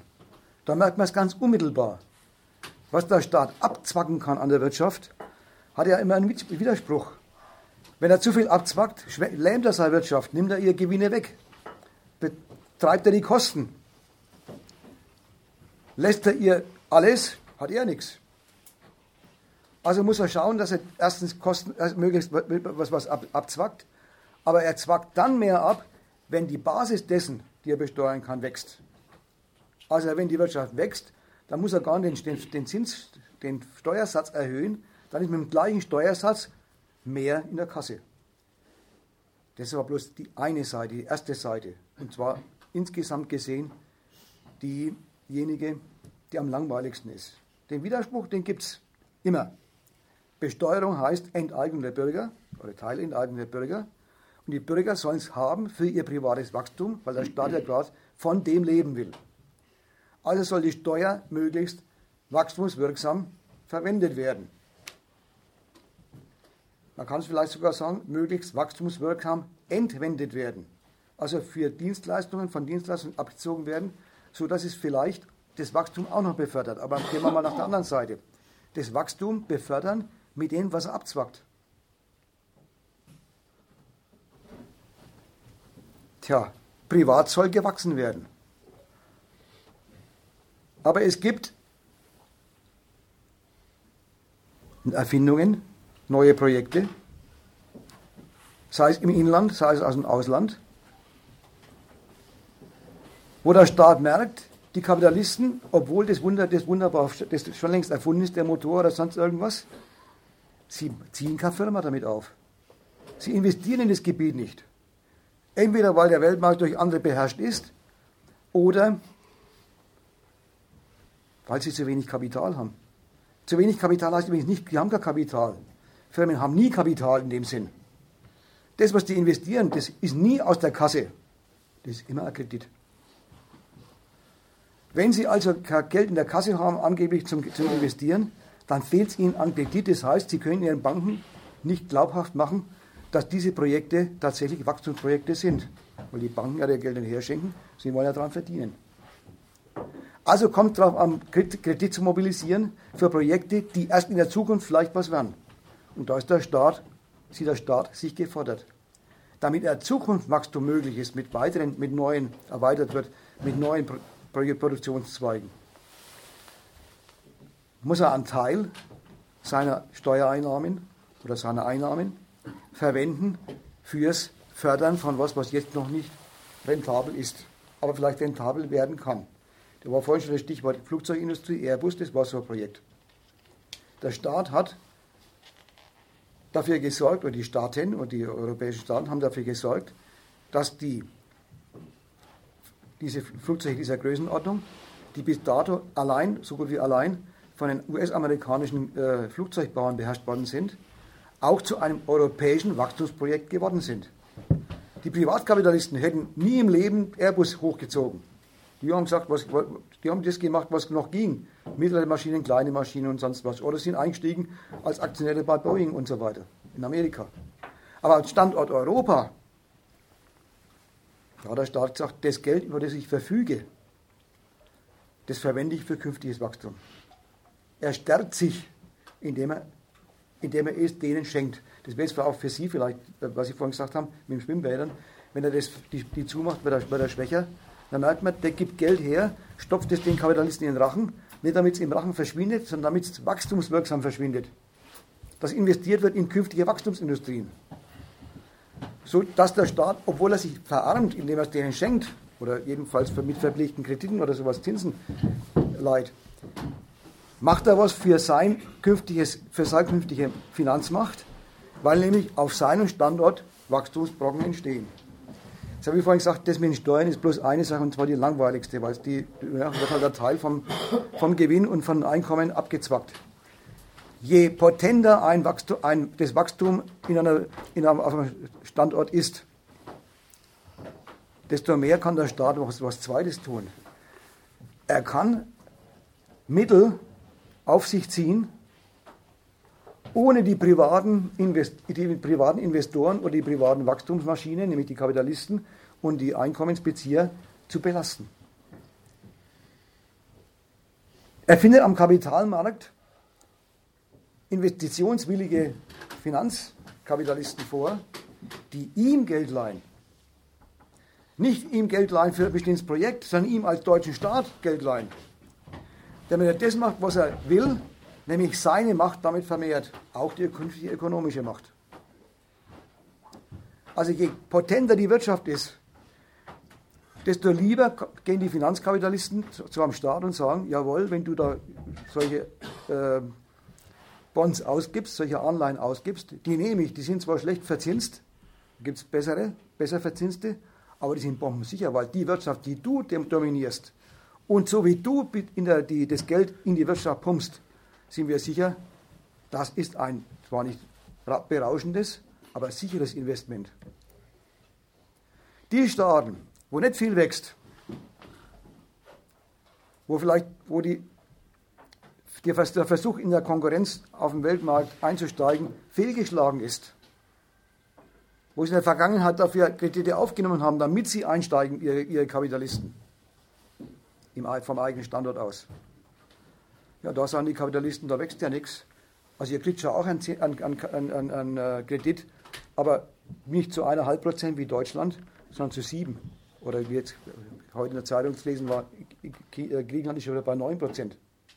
Die, die es am meisten brauchen würden, die kriegen natürlich die, die teuersten Kredite, weil das Kapital sagt, ja, wer weiß, ob, die, ob das gut geht. Aber da ist es genau das Gleiche. Auch die ärmeren Staaten, also die Staaten, die sich mit über weniger wirtschaftlicher Potenz auf ihrem Standort verfügen, haben das Problem, sie möchten dort einen hinkriegen und haben genau den gleichen Standpunkt wie Deutschland, wo es erfolgreich hinausgegangen ist nach seit dem Zweiten Weltkrieg, nämlich wir müssen uns auf unsere Kosten verschulden, um unseren Kapitalisten Gelegenheit zu geben, zu wachsen. Jetzt haben wir, habe ich einerseits geredet von, was machen Sie da? Der Wirtschaft was wegnehmen, um sie zu fördern. Jetzt, jetzt der zweite Punkt, der Wirtschaft gar nichts wegnehmen, sondern auf den Finanzmarkt gehen investitionswillige Kapitalisten zu finden, die ihm was geben und dann fördert er die Wirtschaft.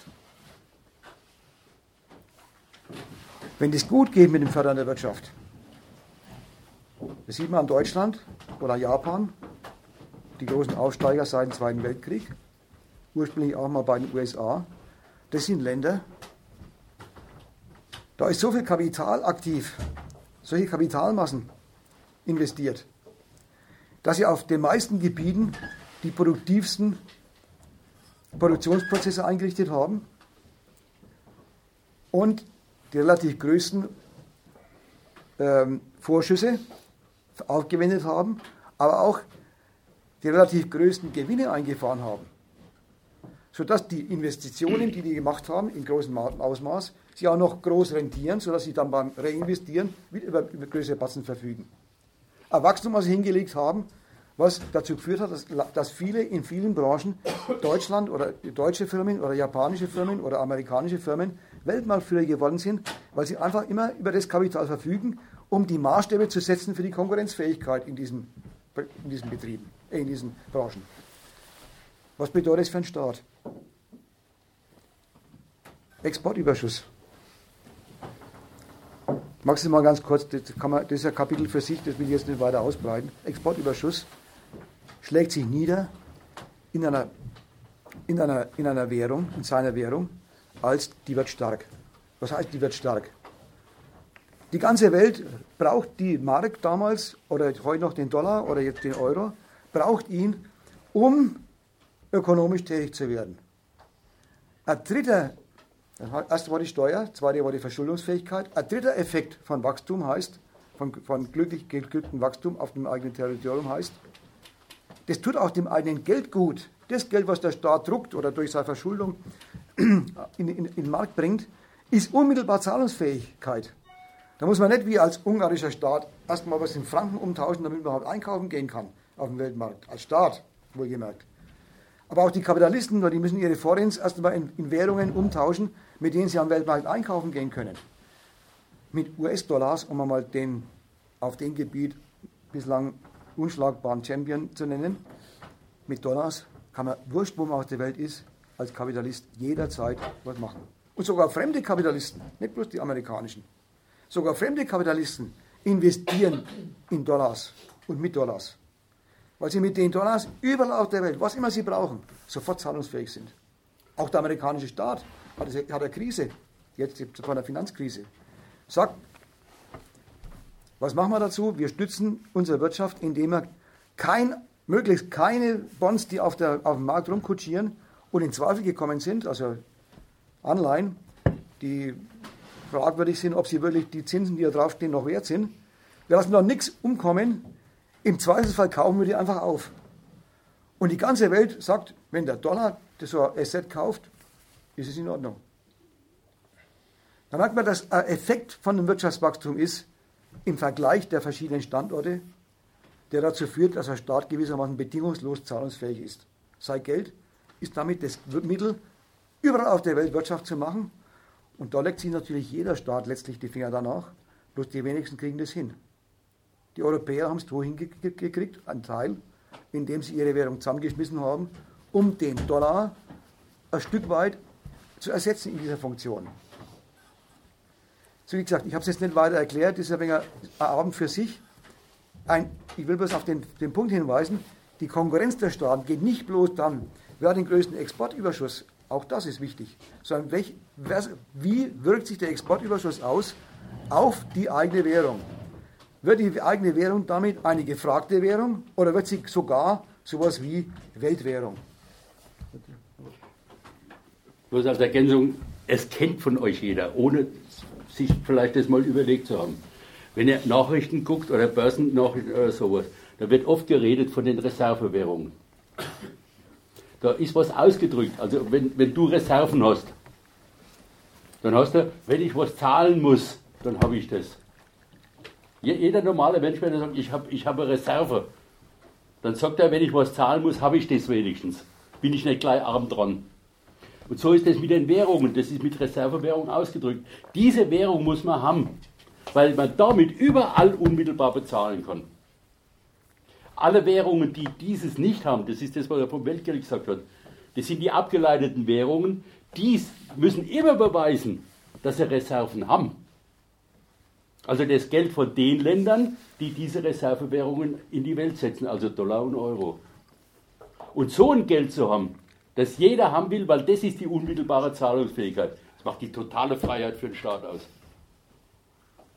Warum gibt es das totale Freiheit? Weil ja alle anderen Länder, wo das als Reservewährung gilt oder benötigt wird, alles, was die machen, damit sie Dollars verdienen, steigt automatisch den Dollar. Ist Frage nach, Nachfrage nach Dollar.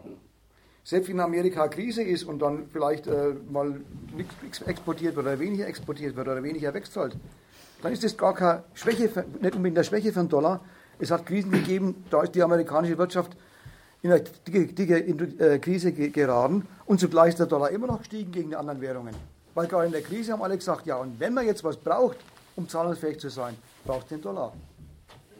Also haben alle Länder, oder Kapitalisten aller Länder, aber auch die, vor allem die Staaten, ihre Reservewährungen mit Dollars entsprechend aufgebessert. Und in dieses Geschäft oder in diese komfortable Lage. Da war Europa scharf drauf, da einzusteigen.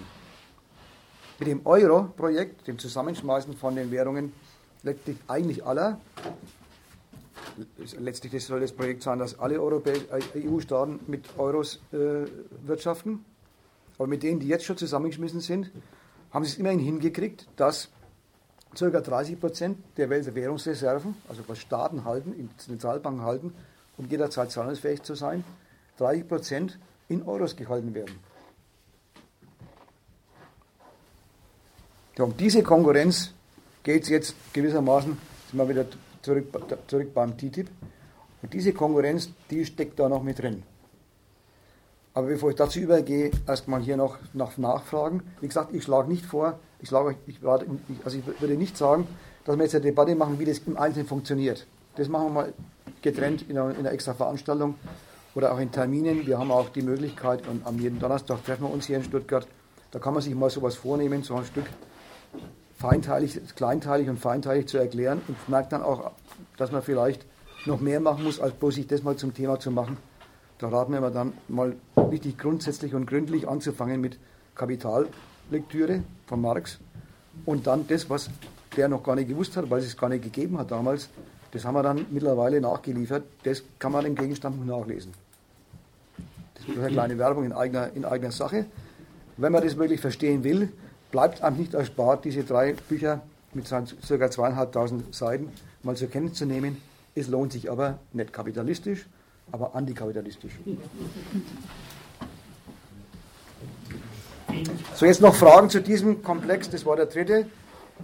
die Konkurrenz der, der, der Länder, der Standorte, der Staaten, der, Staat, der Standortverwalter findet letztlich statt als Konkurrenz um, wer hat das Weltgeld. Wessen Währung ist nicht bloß lokale Währung, sondern weltweit gültige Währung. Und als Ergänzung, was wir gerade hatten, auch da kommt es ganz arg drauf an, in der Frage, ist diese Währung die weltweite Geschäftswährung, ist immer der erste Blick auf den Standort, die diese Währung rausgibt. Also wer die Hoheit über diese Währung hat. Was wächst da? Ist da, wo die zu Hause ist, ist das ein, ein Wachstumspol. Wenn man schon längst Weltwährung ist, oder sogar die einzige wie bei den Amis, da ist das Wachstum der ganzen Welt ein Wachstum für dieses Geld. Aber wenn es Konkurrenz gibt, eine zweite Weltwährung, und die will sich auch noch aufmanteln gegen die andere, da kommt schwer darauf an, dass an der Heimat dieser Währung die Geschäftsaussichten in der Benutzung dieses Geldes hervorragend sind. Dann will es erst recht jeder haben.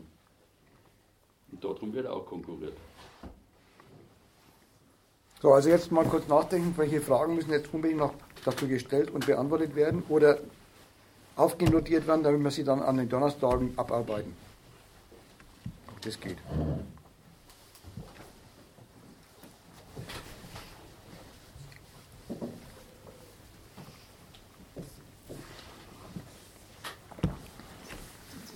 Frage nach dem nächsten Punkt auf. Jetzt tun sich zwei Konkurrenten mit zwei konkurrierenden Geldgeldern zusammen, der nächste, zusammen, um jeweils sich zu steigen. Was ist denn das für ein komisches Das ist der nächste Punkt. Ja. Das ist jetzt genau das zu erklären. Ja.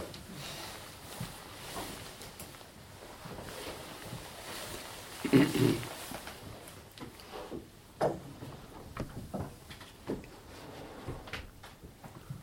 bin vorhin eigentlich, also keine Fragen mehr. Schlechtes Zeichen. Ihr könnt auch die Fragen, die euch dann noch kommen, uns schreiben oder zum Donnerstag kommen und dort anmelden. Dann kann man dort mal Thema, das zum Thema machen.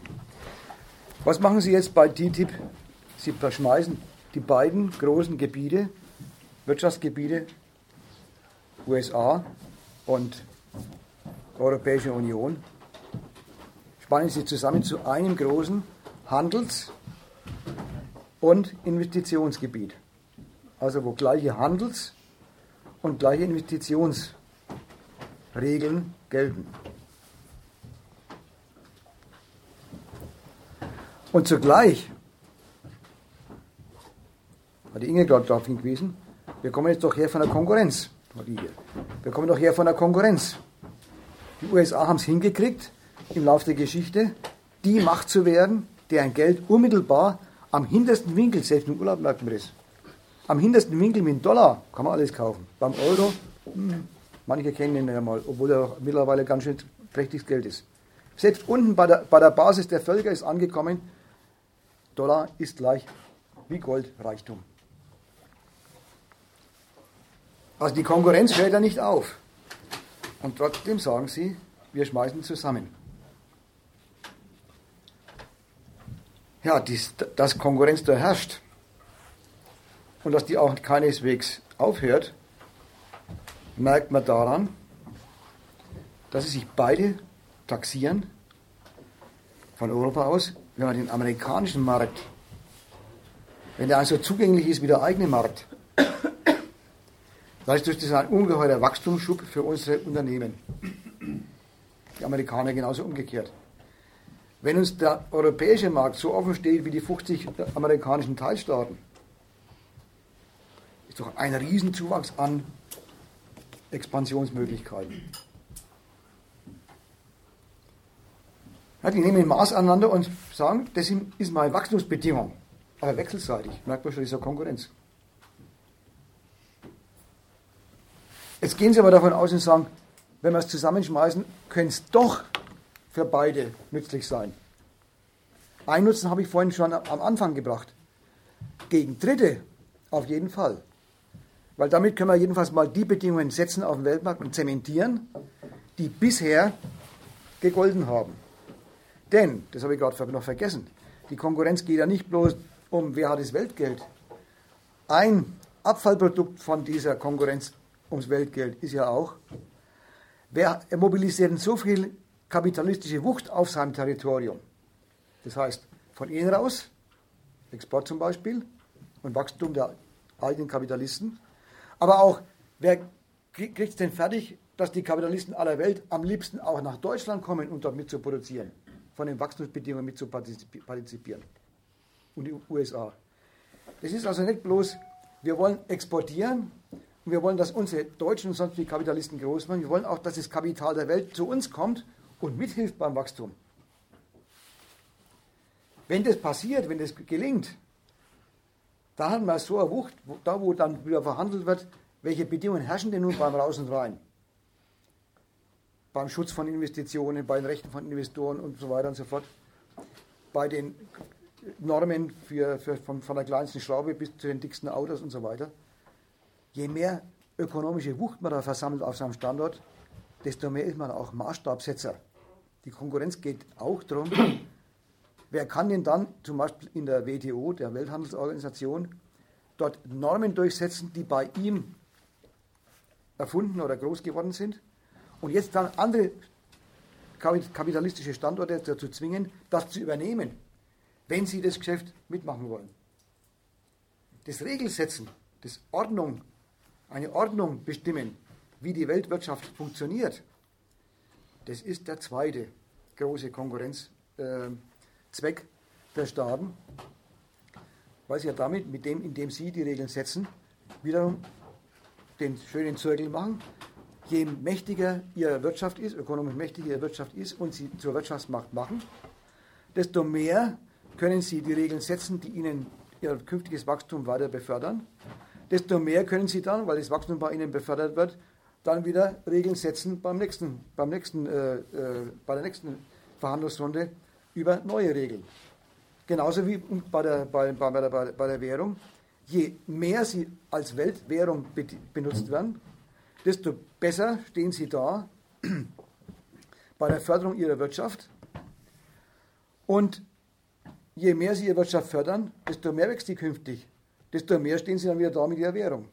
Das ist ein Zirkel, eine Schraube, die gewissermaßen den, die Staaten, die einen Standort verwalten, wo das relativ besser glückt als woanders, da gibt es natürlich eine Differenzierung, eine Unterscheidung zwischen den Standorten. Da, wo das Wachstum stetig, stetig die anderen überflügelt und da, wo welche zurückbleiben. Wir haben es vorhin schon mal kurz erwähnt mit dem kurzen Hinweis auf die europäische Konkurrenz. Da gibt es Staaten, die kriegen nicht immer mehr Kredit. Darum geht die Konkurrenz auch. Wer setzt die Maßstäbe? So, jetzt haben wir die Europäer und die USA. Sind Mächte, beide wollen das Weltgeld. Die einen haben es schon und möchten es behalten und sprechen eigentlich eher darauf, das, was die Europäer sich abgegriffen haben an Weltwährungsfunktionen, wieder zu redolarisieren. Die Europäer möchten gern diese Ausnahmestellung der USA angreifen und einen möglichst großen Kuchen Weltwährungsgeschäft auf sich, auf ihren Euro beziehen. Genauso auch jetzt bei den Regeln. Bei den Streitigkeiten, bei den Verhandlungsrunden versuchen sie die Wirtschaftspotenz, die sie in der Vergangenheit errungen haben, umzusetzen in, nach welch, mit welchen Normen soll denn da jetzt gewirtschaftet werden? Welche Regeln sollen nur gelten? Also mal ganz primitiv zu sagen, offenbar geht es ja gar nicht darum, aber trotzdem, damit kann man es schön bebildern, sollen die Bremslichter, äh, die Blinker wirklich überall rot werden oder überall orange werden oder belässt man es dabei, es geht mit beiden. Das ist jetzt aber nicht bloß bei diesem lächerlichen Nebenpunkt, das ist bloß jetzt ein Bild dafür. Der Streit geht wirklich darum, schafft man es, seine Normen, seine Regeln durchzusetzen und dem anderen, dem transatlantischen Partner, aufzunötigen? Oder muss man sich auch nötigen lassen im Gegenzug? Oder, oder bequemt man sich dazu oder entschließt man sich dazu, damit man überhaupt mal zu Potte kommt und nicht, das dauert ja Jahre, bis man sowas alles harmonisiert hat, manches auch dann einfach belässt und sagt, was in Amerika zugelassen wird, gilt auch in Europa und was in Europa zugelassen wird, gilt auch in Amerika. Auch solche Bereiche gibt es. Das ist der Stoff der Verhandlungen. Und da merkt man, das ist nicht einfach ein Zusammenschmeißen, Addition der Potenzen, es ist immer Addition in Konkurrenz. Und Konkurrenz heißt immer auch was kaputt machen beim anderen. Besser sein als andere, was aus dem Markt fegen, selber übernehmen. Also sie kalkulieren den andere Gebiet als Wachstumszuwachsbedingung und müssen aber damit rechnen, dass sie ihrerseits vom Gegenpart kalkuliert werden als seine Wachstumszuwachsbedingung. Und die will man halt gewinnen. Und die ist virulent, die ist aktiv. Das ist nicht bloß, dass sie jetzt ähm, sagen, schauen wir mal zu. Da tun sie was dafür, indem sie bei dieser Regelsetzungsfrage, bei, bei den Regelfragen, Regulierungsfragen, von wegen Deregulierung, ne? dereguliert wird doch nichts, da werden neue Regeln gesetzt, alte Regeln außer Kraft gesetzt und neue in Kraft gesetzt. Das ist Deregulierung. Auch da merkt man es ganz unmittelbar. Die soll möglichst so sein, wie sei eigene Wirtschaft es gewöhnt ist und seine eigene Wirtschaft durchgesetzt hat auf dem Territorium, wo sie, wo sie wirtschaftet und in den Ländern, wo sie ja schon ihre Exporterfolge feiern. Da wird gestritten, dass die Fetzen fliegen.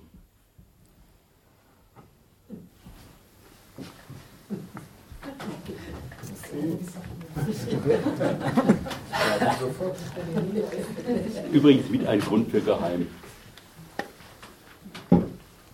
Das sind Sachen in Planung, die hauen beim anderen dermaßen ins Kontor, dass vor endgültig was entschieden wird, nichts darüber rausgelassen wird. Also wenn zum Beispiel die, die Kritiker sagen, die machen so viel Geheime, die wollen uns übertölpeln, würde ich dann immer sagen, nein, das wollen sie nicht. Die, am liebsten hätten sie sowieso, dass die Bürger bloß alle vier Jahre zum Wählen gehen und dann die Schnauze halten. Jetzt machen es halt manchmal, manche nicht.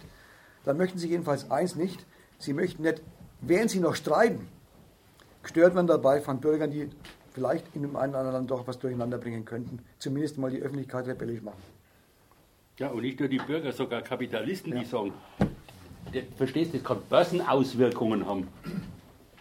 Die wollen Zulassungssachen für Medikamente zum Beispiel auf eine bestimmte Tour regeln. Da, da kann es tatsächlich einen Einbruch bei der Börsennotierung von Pharmaunternehmen geben. Wollen sie alles ausschließen. Wenn es fertig ist, dann sollen die was draus machen. Aber vorher irgendwelche Turbulenzen auslösen, kommt nicht in die Tüte. Nicht nur auf der Ebene, sondern auch auf, bei allen anderen staatlichen Konkurrenten.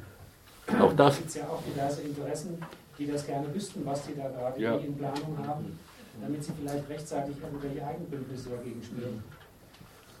Das war jetzt der Punkt 4a. Die Konkurrenz hört nicht auf beim Zusammenschmeißen der Potenzen.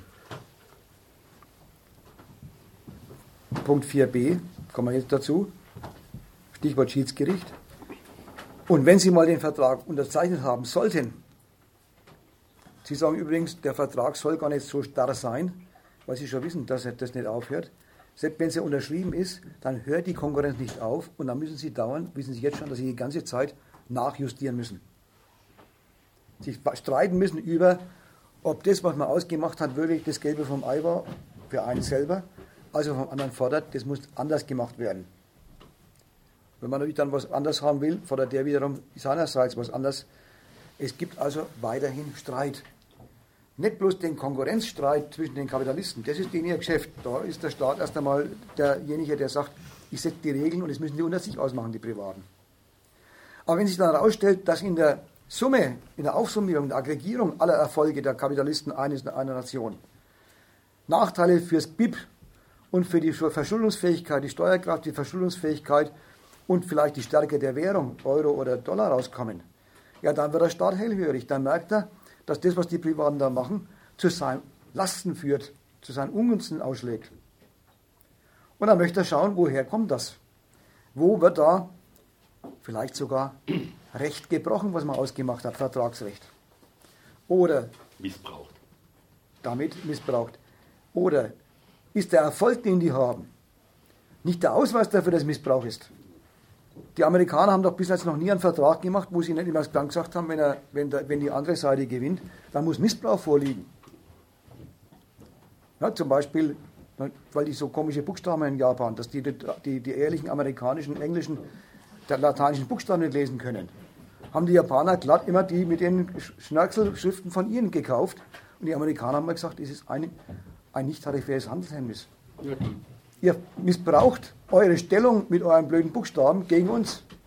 Fujifilm geht gut und Kodak bleibt in, in, den, in den äh, Läden, in Lagern liegen wie Blei. Ich finde auch, dass die Sprache ein nicht tarifäres Handelhemmnis ist.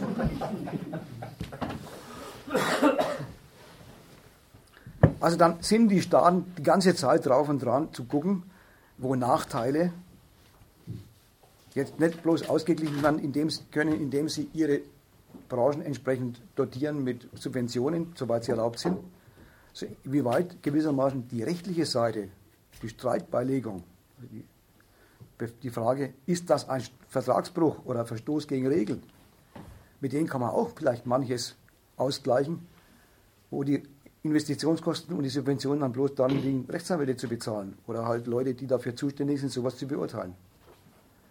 Also dieser Streit bleibt nicht aus oder endet nicht damit, dass das irgendwann mal unterzeichnet wird. Wenn es überhaupt unterzeichnet werden soll, ist es noch gar nicht sicher. Zurzeit schmort schon wieder rum und es gibt Einsprüche von beiden Seiten. Haben wir noch da drauf, die die Sache jetzt erst einmal wieder geheim wird weiter verhandelt, was sie alles noch ändern möchten, bis sie sich einigen. Oder bis sie merken, die Einigung geht nicht. Kommt ja noch. Äh, vielleicht, vielleicht noch ich wollte es erst einmal prinzipiell machen, weil das Schiedsgericht ist ja bloß dann ein, ist ja bloß immer dieser, dieser Skandalauswuchs, wo die ganze Bewegung sagt, ja, was ist denn das? Unsere ehrlichen deutschen äh, Richter vom Amtsgericht, Landgericht, Oberlandesgericht bis zum Bundesgerichtshof. Vier Instanzen haben wir da. Die waren ausgehebelt durch eine einzige Instanz und noch nicht mal Richter. Nicht mal deutsche Richter. Irgendwelche ausländischen Geschäftsleute. So, das, da kommen wir noch drauf. Aber das ist doch bloß die Sumpfblüte von dem, da ist die ganze Zeit streitfällig. Genau dann, wenn die Sache mal blüht, wenn sie sich wechselseitig als Wachstumsprovinzen äh, prospizieren, die Europäer, die Amerikaner, die Amerikaner, die Europäer. Da entdecken sie lauter Vertragsbrüche, lauter Hindernisse, also Vertragsbrüche. Zu dem Streit wollte ich noch zurück eine kleine Ergänzung. Weil bei dem einen Ami-Zitat, was du vorgelesen hast, von dem Ami-Verhandlungsführer, da tun sie ja so, als hätte als es keine Regeln gegeben. Es gibt ja eine WTO. Also lauter Regeln für den internationalen Handel was ist denn damit? Da, da stellen die sich auf den Standpunkt, das ist gar nichts Gescheites. Weil die sind ja ganz offenbar missbraucht worden. Weil da sind welche groß geworden da drin, die hassen heutzutage BRIC-Staaten. Die eigentlich nach dem, was wir für ordentlichen Handel, Wandel und Investitionsklima halten, da gar nicht hingehören. Also müssen diese Regeln müssen so viele Missbrauchsmöglichkeiten beinhalten, dass da was Neues her muss. Und zwar was her muss, wo die nicht schon wieder von Anfang an alles verwässern können oder blockieren. Also ist, ist dieses, dieses TTIP ein Stück weit auch vorgesehen als Ersatz dafür, dass WTO die bindenden Regeln setzt. Sondern wir zwei setzen die nicht und nicht die Gemeinsamkeit der WTO-Staaten, wo die glatt zustimmen wollen, die wir jetzt wieder in ihre Schranken weisen wollen. Also das sind Punkte, für wo er jetzt gerade war es gibt ein, ein Riesenregelwerk und was ist der, das Resultat davon? Eine einzige dauernde Rumstreiterei und totale Unzufriedenheit bis hin zu dem Punkt, da muss was anderes her. Das wird mit dem TTIP nicht anders sein. Die Streiterei geht deswegen auch dort weiter. Und da denken Sie gleich schon dran, das war so ein letzter Punkt, was bauen wir da ein, um, um damit dann umzugehen? So, da haben Sie ja verpflichtend gemacht, das ist jetzt in vielen Verträgen schon verpflichtende Streitbeilegung. Auch bei der WTO gibt es sowas. Panels, wo da sowas beurteilt wird, mit denen, ob da ein Regelverstoß vorliegt. In dem Fall, speziellen Fall soll es gemacht werden über Schiedsgerichte. Was ist der Unterschied zwischen einem normalen Gericht und einem Schiedsgericht? Ein normales Gericht halt, sind halt ausgebildete Juristen, die in einem bestimmten Staat ein Teil der bekanntlich getrennten Staatsgewalt sind, Judikative als besondere Staatsgewalt neben der gesetzgebenden und der ausführenden Gewalt. Und in jedem normalen Staat gibt es das. das. Die haben die Funktion, neben dem Verbrecher zu fangen, also zu bestrafen, die gefangen worden sind oder sonst was. Jetzt mal bei, beim Handel und beim, bei den Vertragsfragen, also bei dem Privatrecht. Die haben die Funktion, all die Streitigkeiten, die Kapitalisten untereinander und sogar ihre Kunden, die Privatkunden, dauernd haben mit ihren Verträgen, zu beurteilen wer hat wie viel Recht auf seiner Seite. Sich dann hinter das, was sie für Recht erkennen, stellen und es damit dominant machen, durchsetzungsfähig machen. Denn eins soll nicht passieren in zivilisierten Rechtsstaaten, dass die äh, Bande von, von Pistoleros sich dingen und die Sache ausschießen. Das wäre aber schön. Lässt sich vor allem filmisch besser darstellen. Ja. Sowas gehört vor das Gericht und vor Gericht ist dann eben äh, Be Be äh, Beamter ist es nicht bei unserem Prinzip, das hat dann irgendwie Sonder Sonderkategorie, freie Richter, unabhängige Richter, nicht der normalen Hierarchie der Beamten unterworfen. Der soll dann entscheiden, oder die, die Kollegium soll dann entscheiden im Instanzenzug, hinter welches Interesse stellt sich denn der Staat jetzt dann auch mit seiner exekutiven Macht? Also wohin wird der Gerichtsvollzieher geschickt? Oder wo wird jemand eingesperrt wegen, wegen, äh, wegen ähm, Bankrottverschleppung und so weiter und so fort. Das heißt, es ist eine Gewaltinstanz, der vorgeschaltet ist, erst einmal Beurteilung, wer verdient die, die, die, die, Staatsgewalt für sein Interesse und wer gehört eingeschränkt. Oder manchmal sind es auch Kompromisse. Soweit der, bis dahin der. Und das ist aber kein, keine Frage, die sie selber ausstreiten können, wenn sie sich mal nicht einigen, sondern wo der Staat das an sich zieht und sagt, dafür bin ich exklusiv zuständig. Wenn es Streik gibt, fliegen nicht die Fäuste oder höherwertige Waffen, sondern wird einzig und allein die Staatsgewalt in Anspruch genommen zur Beurteilung, auf welcher Seite stellt sich jetzt als Monopolgewalt, als gerechte Gewalt. So, dieses Ding soll es auch international geben. Und da haben die Staaten natürlich ein Problem. Jetzt können wir sagen, wenn die deutsche Staatsgewalt so wunderbar organisiert ist, also die Gerichts Gerichtsinstanz, dann nehmen wir doch die deutsche, ist doch sowieso vorbildlich mit den vier Instanzen und außerdem haben wir eine unglaubliche Rechtstradition und so weiter und so fort. Ja, warum denn nicht? Oder die amerikanische, auch die haben ein Vereinsgerichtswesen. Sogar noch differenzierter. Die Briten haben eine uralte Tradition und so weiter und so fort. Was ist denn der, der, der Haken an, an nationalen Gerichtshöfen, an nationalen Gerichtsinstanzen? Tja, jetzt sind wir doch bei einem Streit zwischen zwei Standortverwaltern, dem zusammengeschmissenen europäischen und dem amerikanischen, der für die USA zuständig ist. Jetzt gibt es Streit über die Grenzen hinüber. Das muss jetzt noch gar nicht so sein wie manchmal mit der dritten Welt, dass da gleich was gleich enteignet wird in dem Sinn. Ja, weil die irgendwie sozialistisch plötzlich werden und dann einen Chavez haben und sagen, so jetzt machen wir, mal, machen wir es mal nicht mehr privat, sondern machen es sozialistisch. Das geht viel einfacher. Ein Staat macht Umweltschutzgesetze ein bisschen anders, entdeckt irgendeine Substanz oder Substanzengruppe, bekommt den Leuten nicht gut, die, die ihr Hauptberuf haben, zu arbeiten. Oder zerstört die Brauchbarkeit der Landschaft. Also gibt es künftig Schutzgesetze oder Einschränkungsgesetze für den Gebrauch der Luft oder der Landschaft sonst wie. Was heißt das? Kapitalistisch? Kosten. Neue Kosten. Zusätzliche Kosten. Oder Deutschland kommt auf die Idee, sie wollen diese Atomkraft in dem dicht besiedelten Land nicht mehr haben, sie wollen es umstellen auf was anderes. Also müssten die Kapitalisten, die im Atomwesen äh, investiert haben, nicht in 30 oder 40 oder 50 Jahren das Ding abwracken, sondern schon in 20.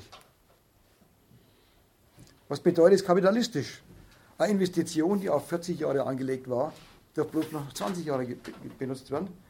Und es ist vom Standpunkt des Kapitalisten, so verrückt rechnen die wirklich, wie ein Stück Enteignung. Die sagen nämlich gar nicht, der Wert eines Kapitals ist halt so groß, wie man reingesteckt an die Firma als Investition.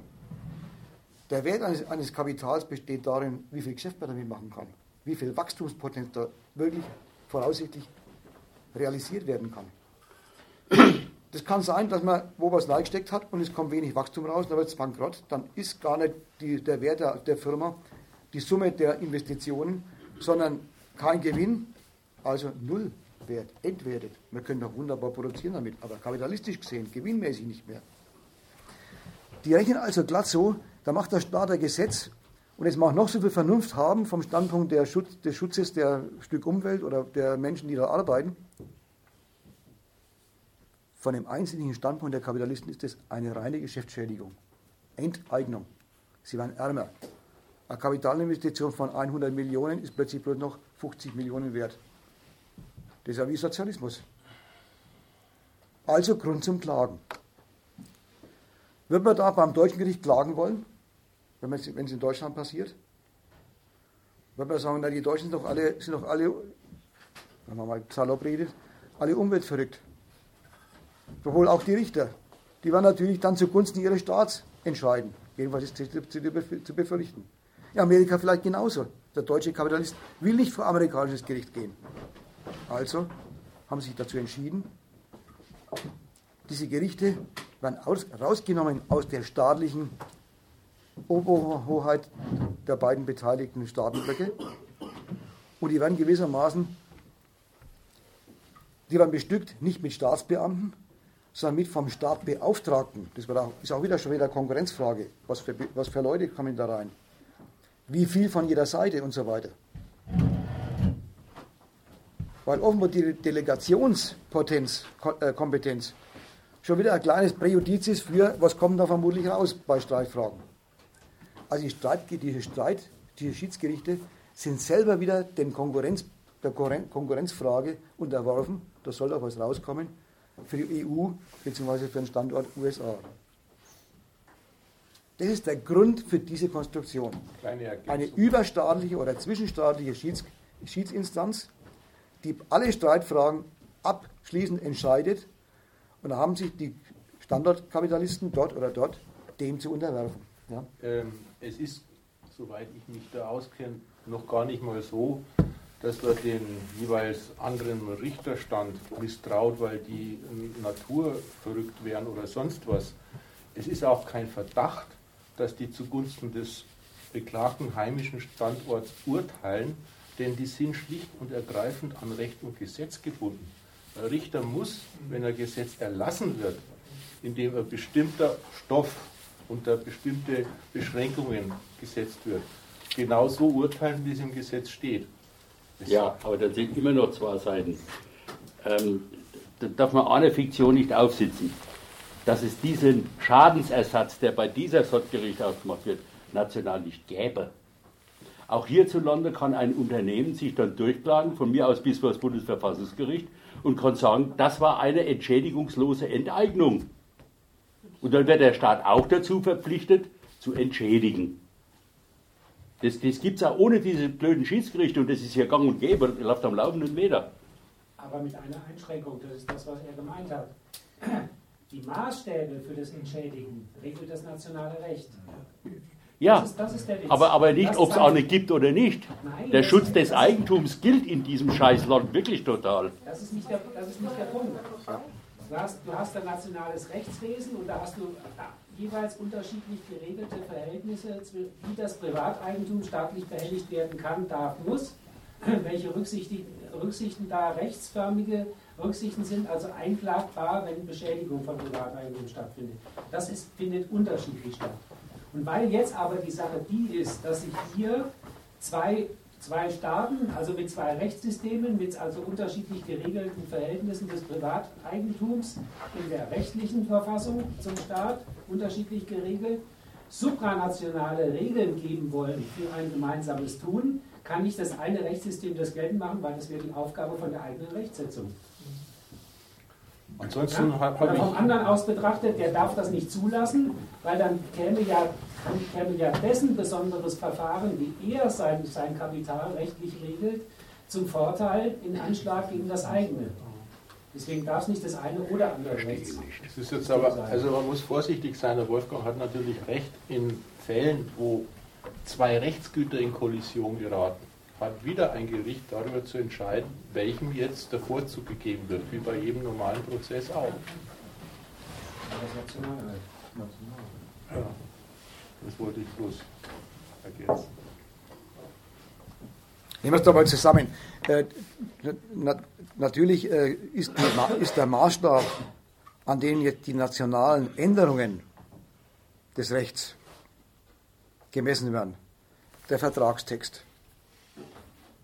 Bloß das wusste der Vertragstext ja noch gar nicht, auf was für Notwendigkeiten Staaten kommen bei der, bei der Reaktion auf Folgen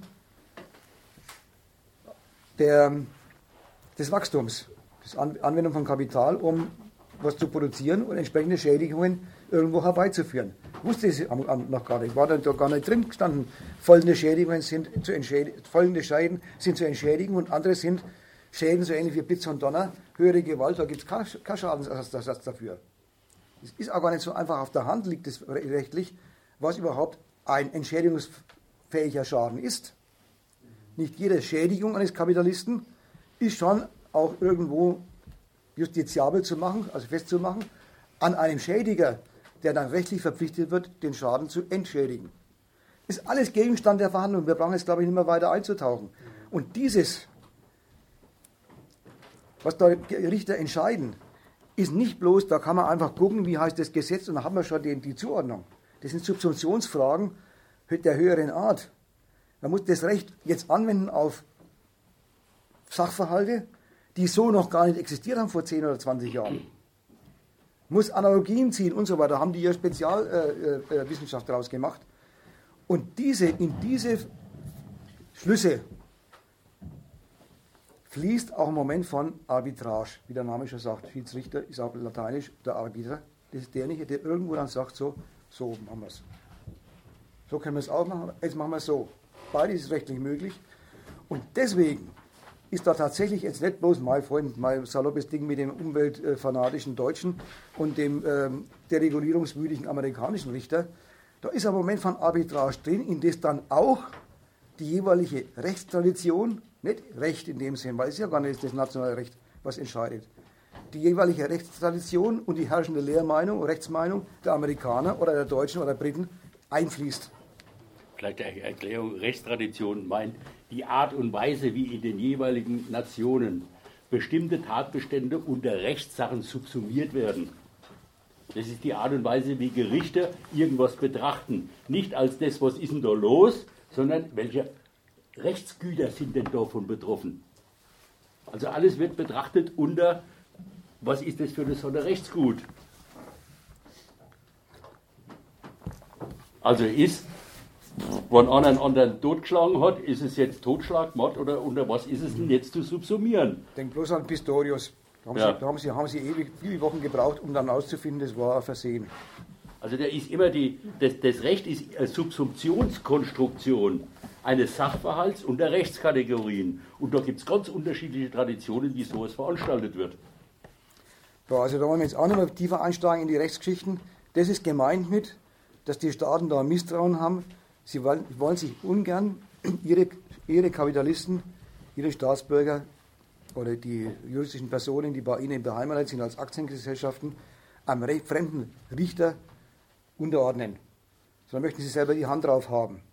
Aber sie können es natürlich auch nicht, die, wenn sie selber die Hand drauf behielten, dann wäre natürlich andererseits der andere Staat nicht unbedingt erbaut und würde nicht einfach zustimmen.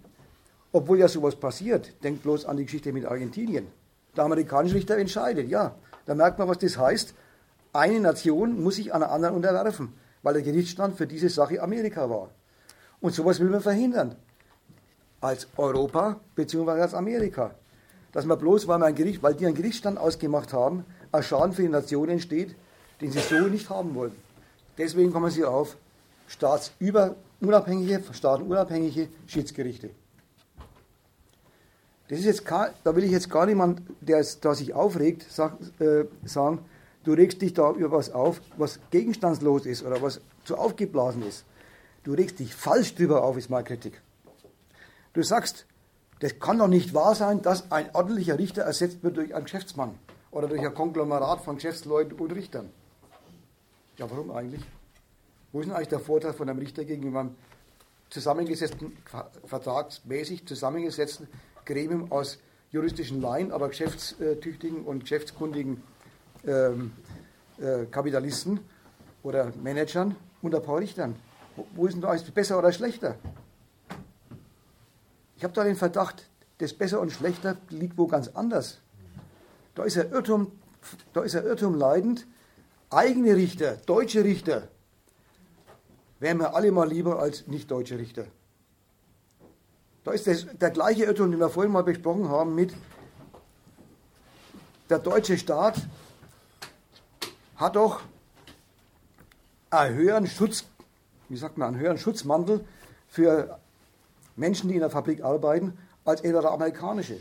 Stimmt übrigens gar nicht, hat er Wolfgang vorhin erklärt. Stimmt gar nicht in, in, in allen Fällen. Mal da, mal da. Aber der Bürger eines Staats bildet sich ein, mindestens nach außen. Ob es nach innen immer da ist, da legt er sich meistens über seinen Staat auf, dass das hin und, hin und von alles äh, kurz gehalten wird. Aber nach außen ist allemal sein Staat, sein Staat. Da macht er aus der, dem Possessivpronomen sowas wie mir zugehörig, für mich da sein. Staat für mich. Und das ist die Quelle von der Aufregung. Dieser Irrtum, dass der gleiche Staat, der dieses TTIP verhandelt, der alle Leute dieses, dieses seiner, seiner, seiner, auf seinem Standort, also verdonnert dazu, Mittel zu sein fürs Gewinnen der Konkurrenz. Alle, sich allen Zumutungen fügen zu müssen, die ihre Unternehmer dann ihnen aufbürden. Der Mensch glaubt, sei Staat wäre im Zweifelsfall auf seiner Seite. Ein Riesenirrtum. Oder Irrtum übers Recht geht genauso. Das Recht ist doch, kein Interesse gilt. Nur das Recht.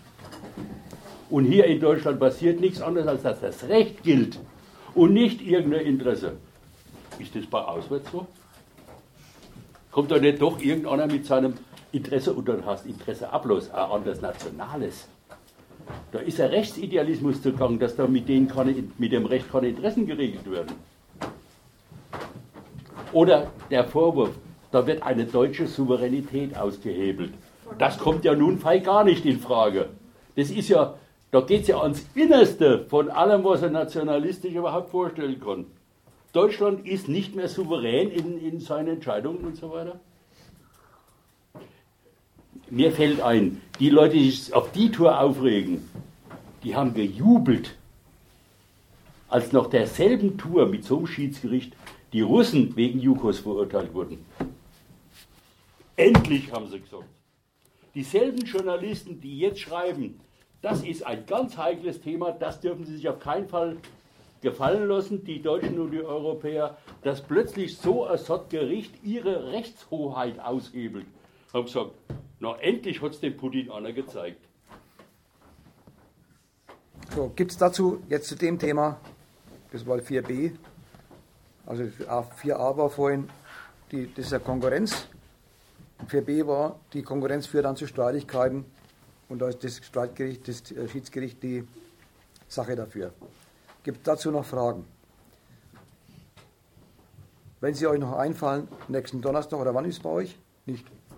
Ja, ist am 27.11. Da macht er was anders. Da macht er GDL. GDL. Streik. Ist auch, ist auch ein schönes Thema.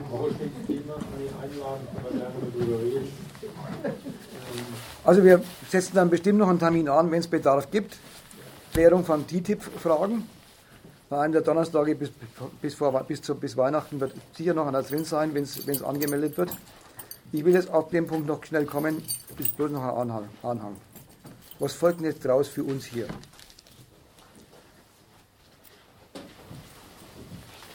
Mein Vorschlag wäre, wenn die nächste Demonstration ist oder die nächste öffentliche Versammlung gegen TTIP, diese Argumente bekannt machen.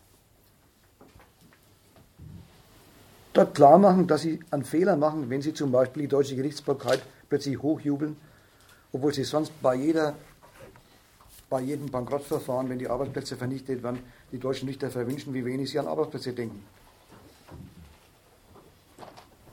Also da muss man bevor man sagen kann, so, da folgt dies und jenes praktisch draus. Ja, wir können doch praktisch nichts da, da, dazu machen. Da, muss man, da müssen wir wo ganz anders an, an, an, anfangen. Nicht erst dann, wenn TTIP verhandelt wird. Da müssen wir schon da anfangen, wo die Potenzen geschaffen worden sind in den letzten 50 Jahren in Deutschland, die unseren Staat dazu befähigen, solche, solche äh, Verhandlungen überhaupt als Wirtschaftsmacht zu, mitzuführen. Aber wenn sich die Leute aufregen, ist ja gut, dass sie sich aufregen, auch wenn sie an einen Nebenpunkt einsteigen. Aber dann sollen sie sich wenigstens richtig darüber aufregen und vielleicht dann von da aus, von der richtigen Aufregung, auch mal zu dem kommen, dass sie nicht sagen, für den Fall, dass eines Tages eine deutsche Regierung, die wissen ganz, wissen ganz genau, die Merkel macht das nie, eine deutsche Regierung durch einen Druck, den wir eines Tages aufbauen könnten, dazu gezwungen sein wird, irgendwas zu machen, wo die Amerikaner dann sagen, das ist ein Verstoß gegen TTIP, dann werden wir durchs Gericht verurteilt, das wieder sein zu lassen oder müssen Milliarden dafür bezahlen.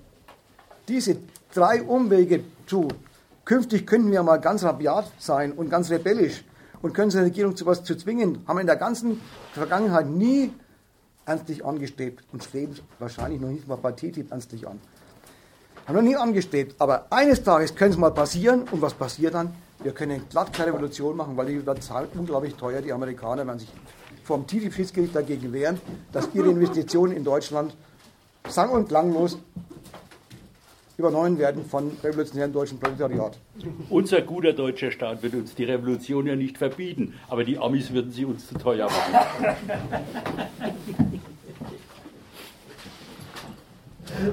So, soweit dann diese Mischung aus Vortrag und Diskussion. Gibt es jetzt noch Fragen?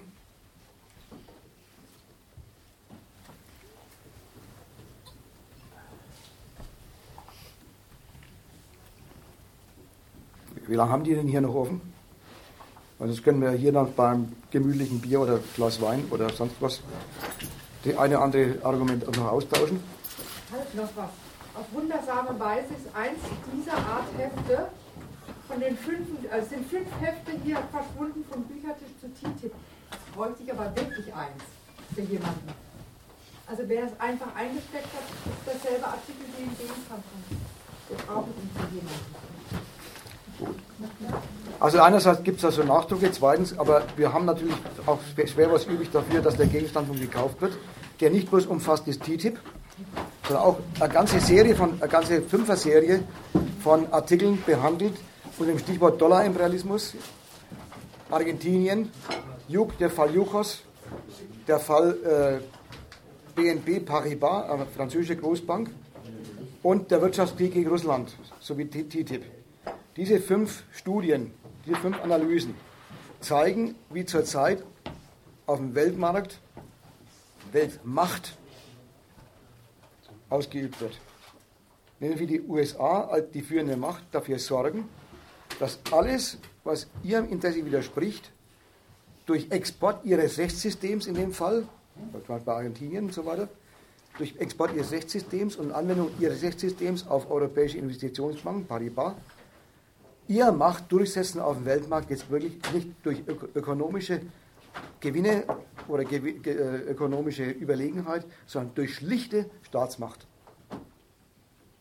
Da wird politische Macht ersetzt da, was sonst üblicherweise Weltmacht, Weltmarktkonkurrenz ist, ökonomisch.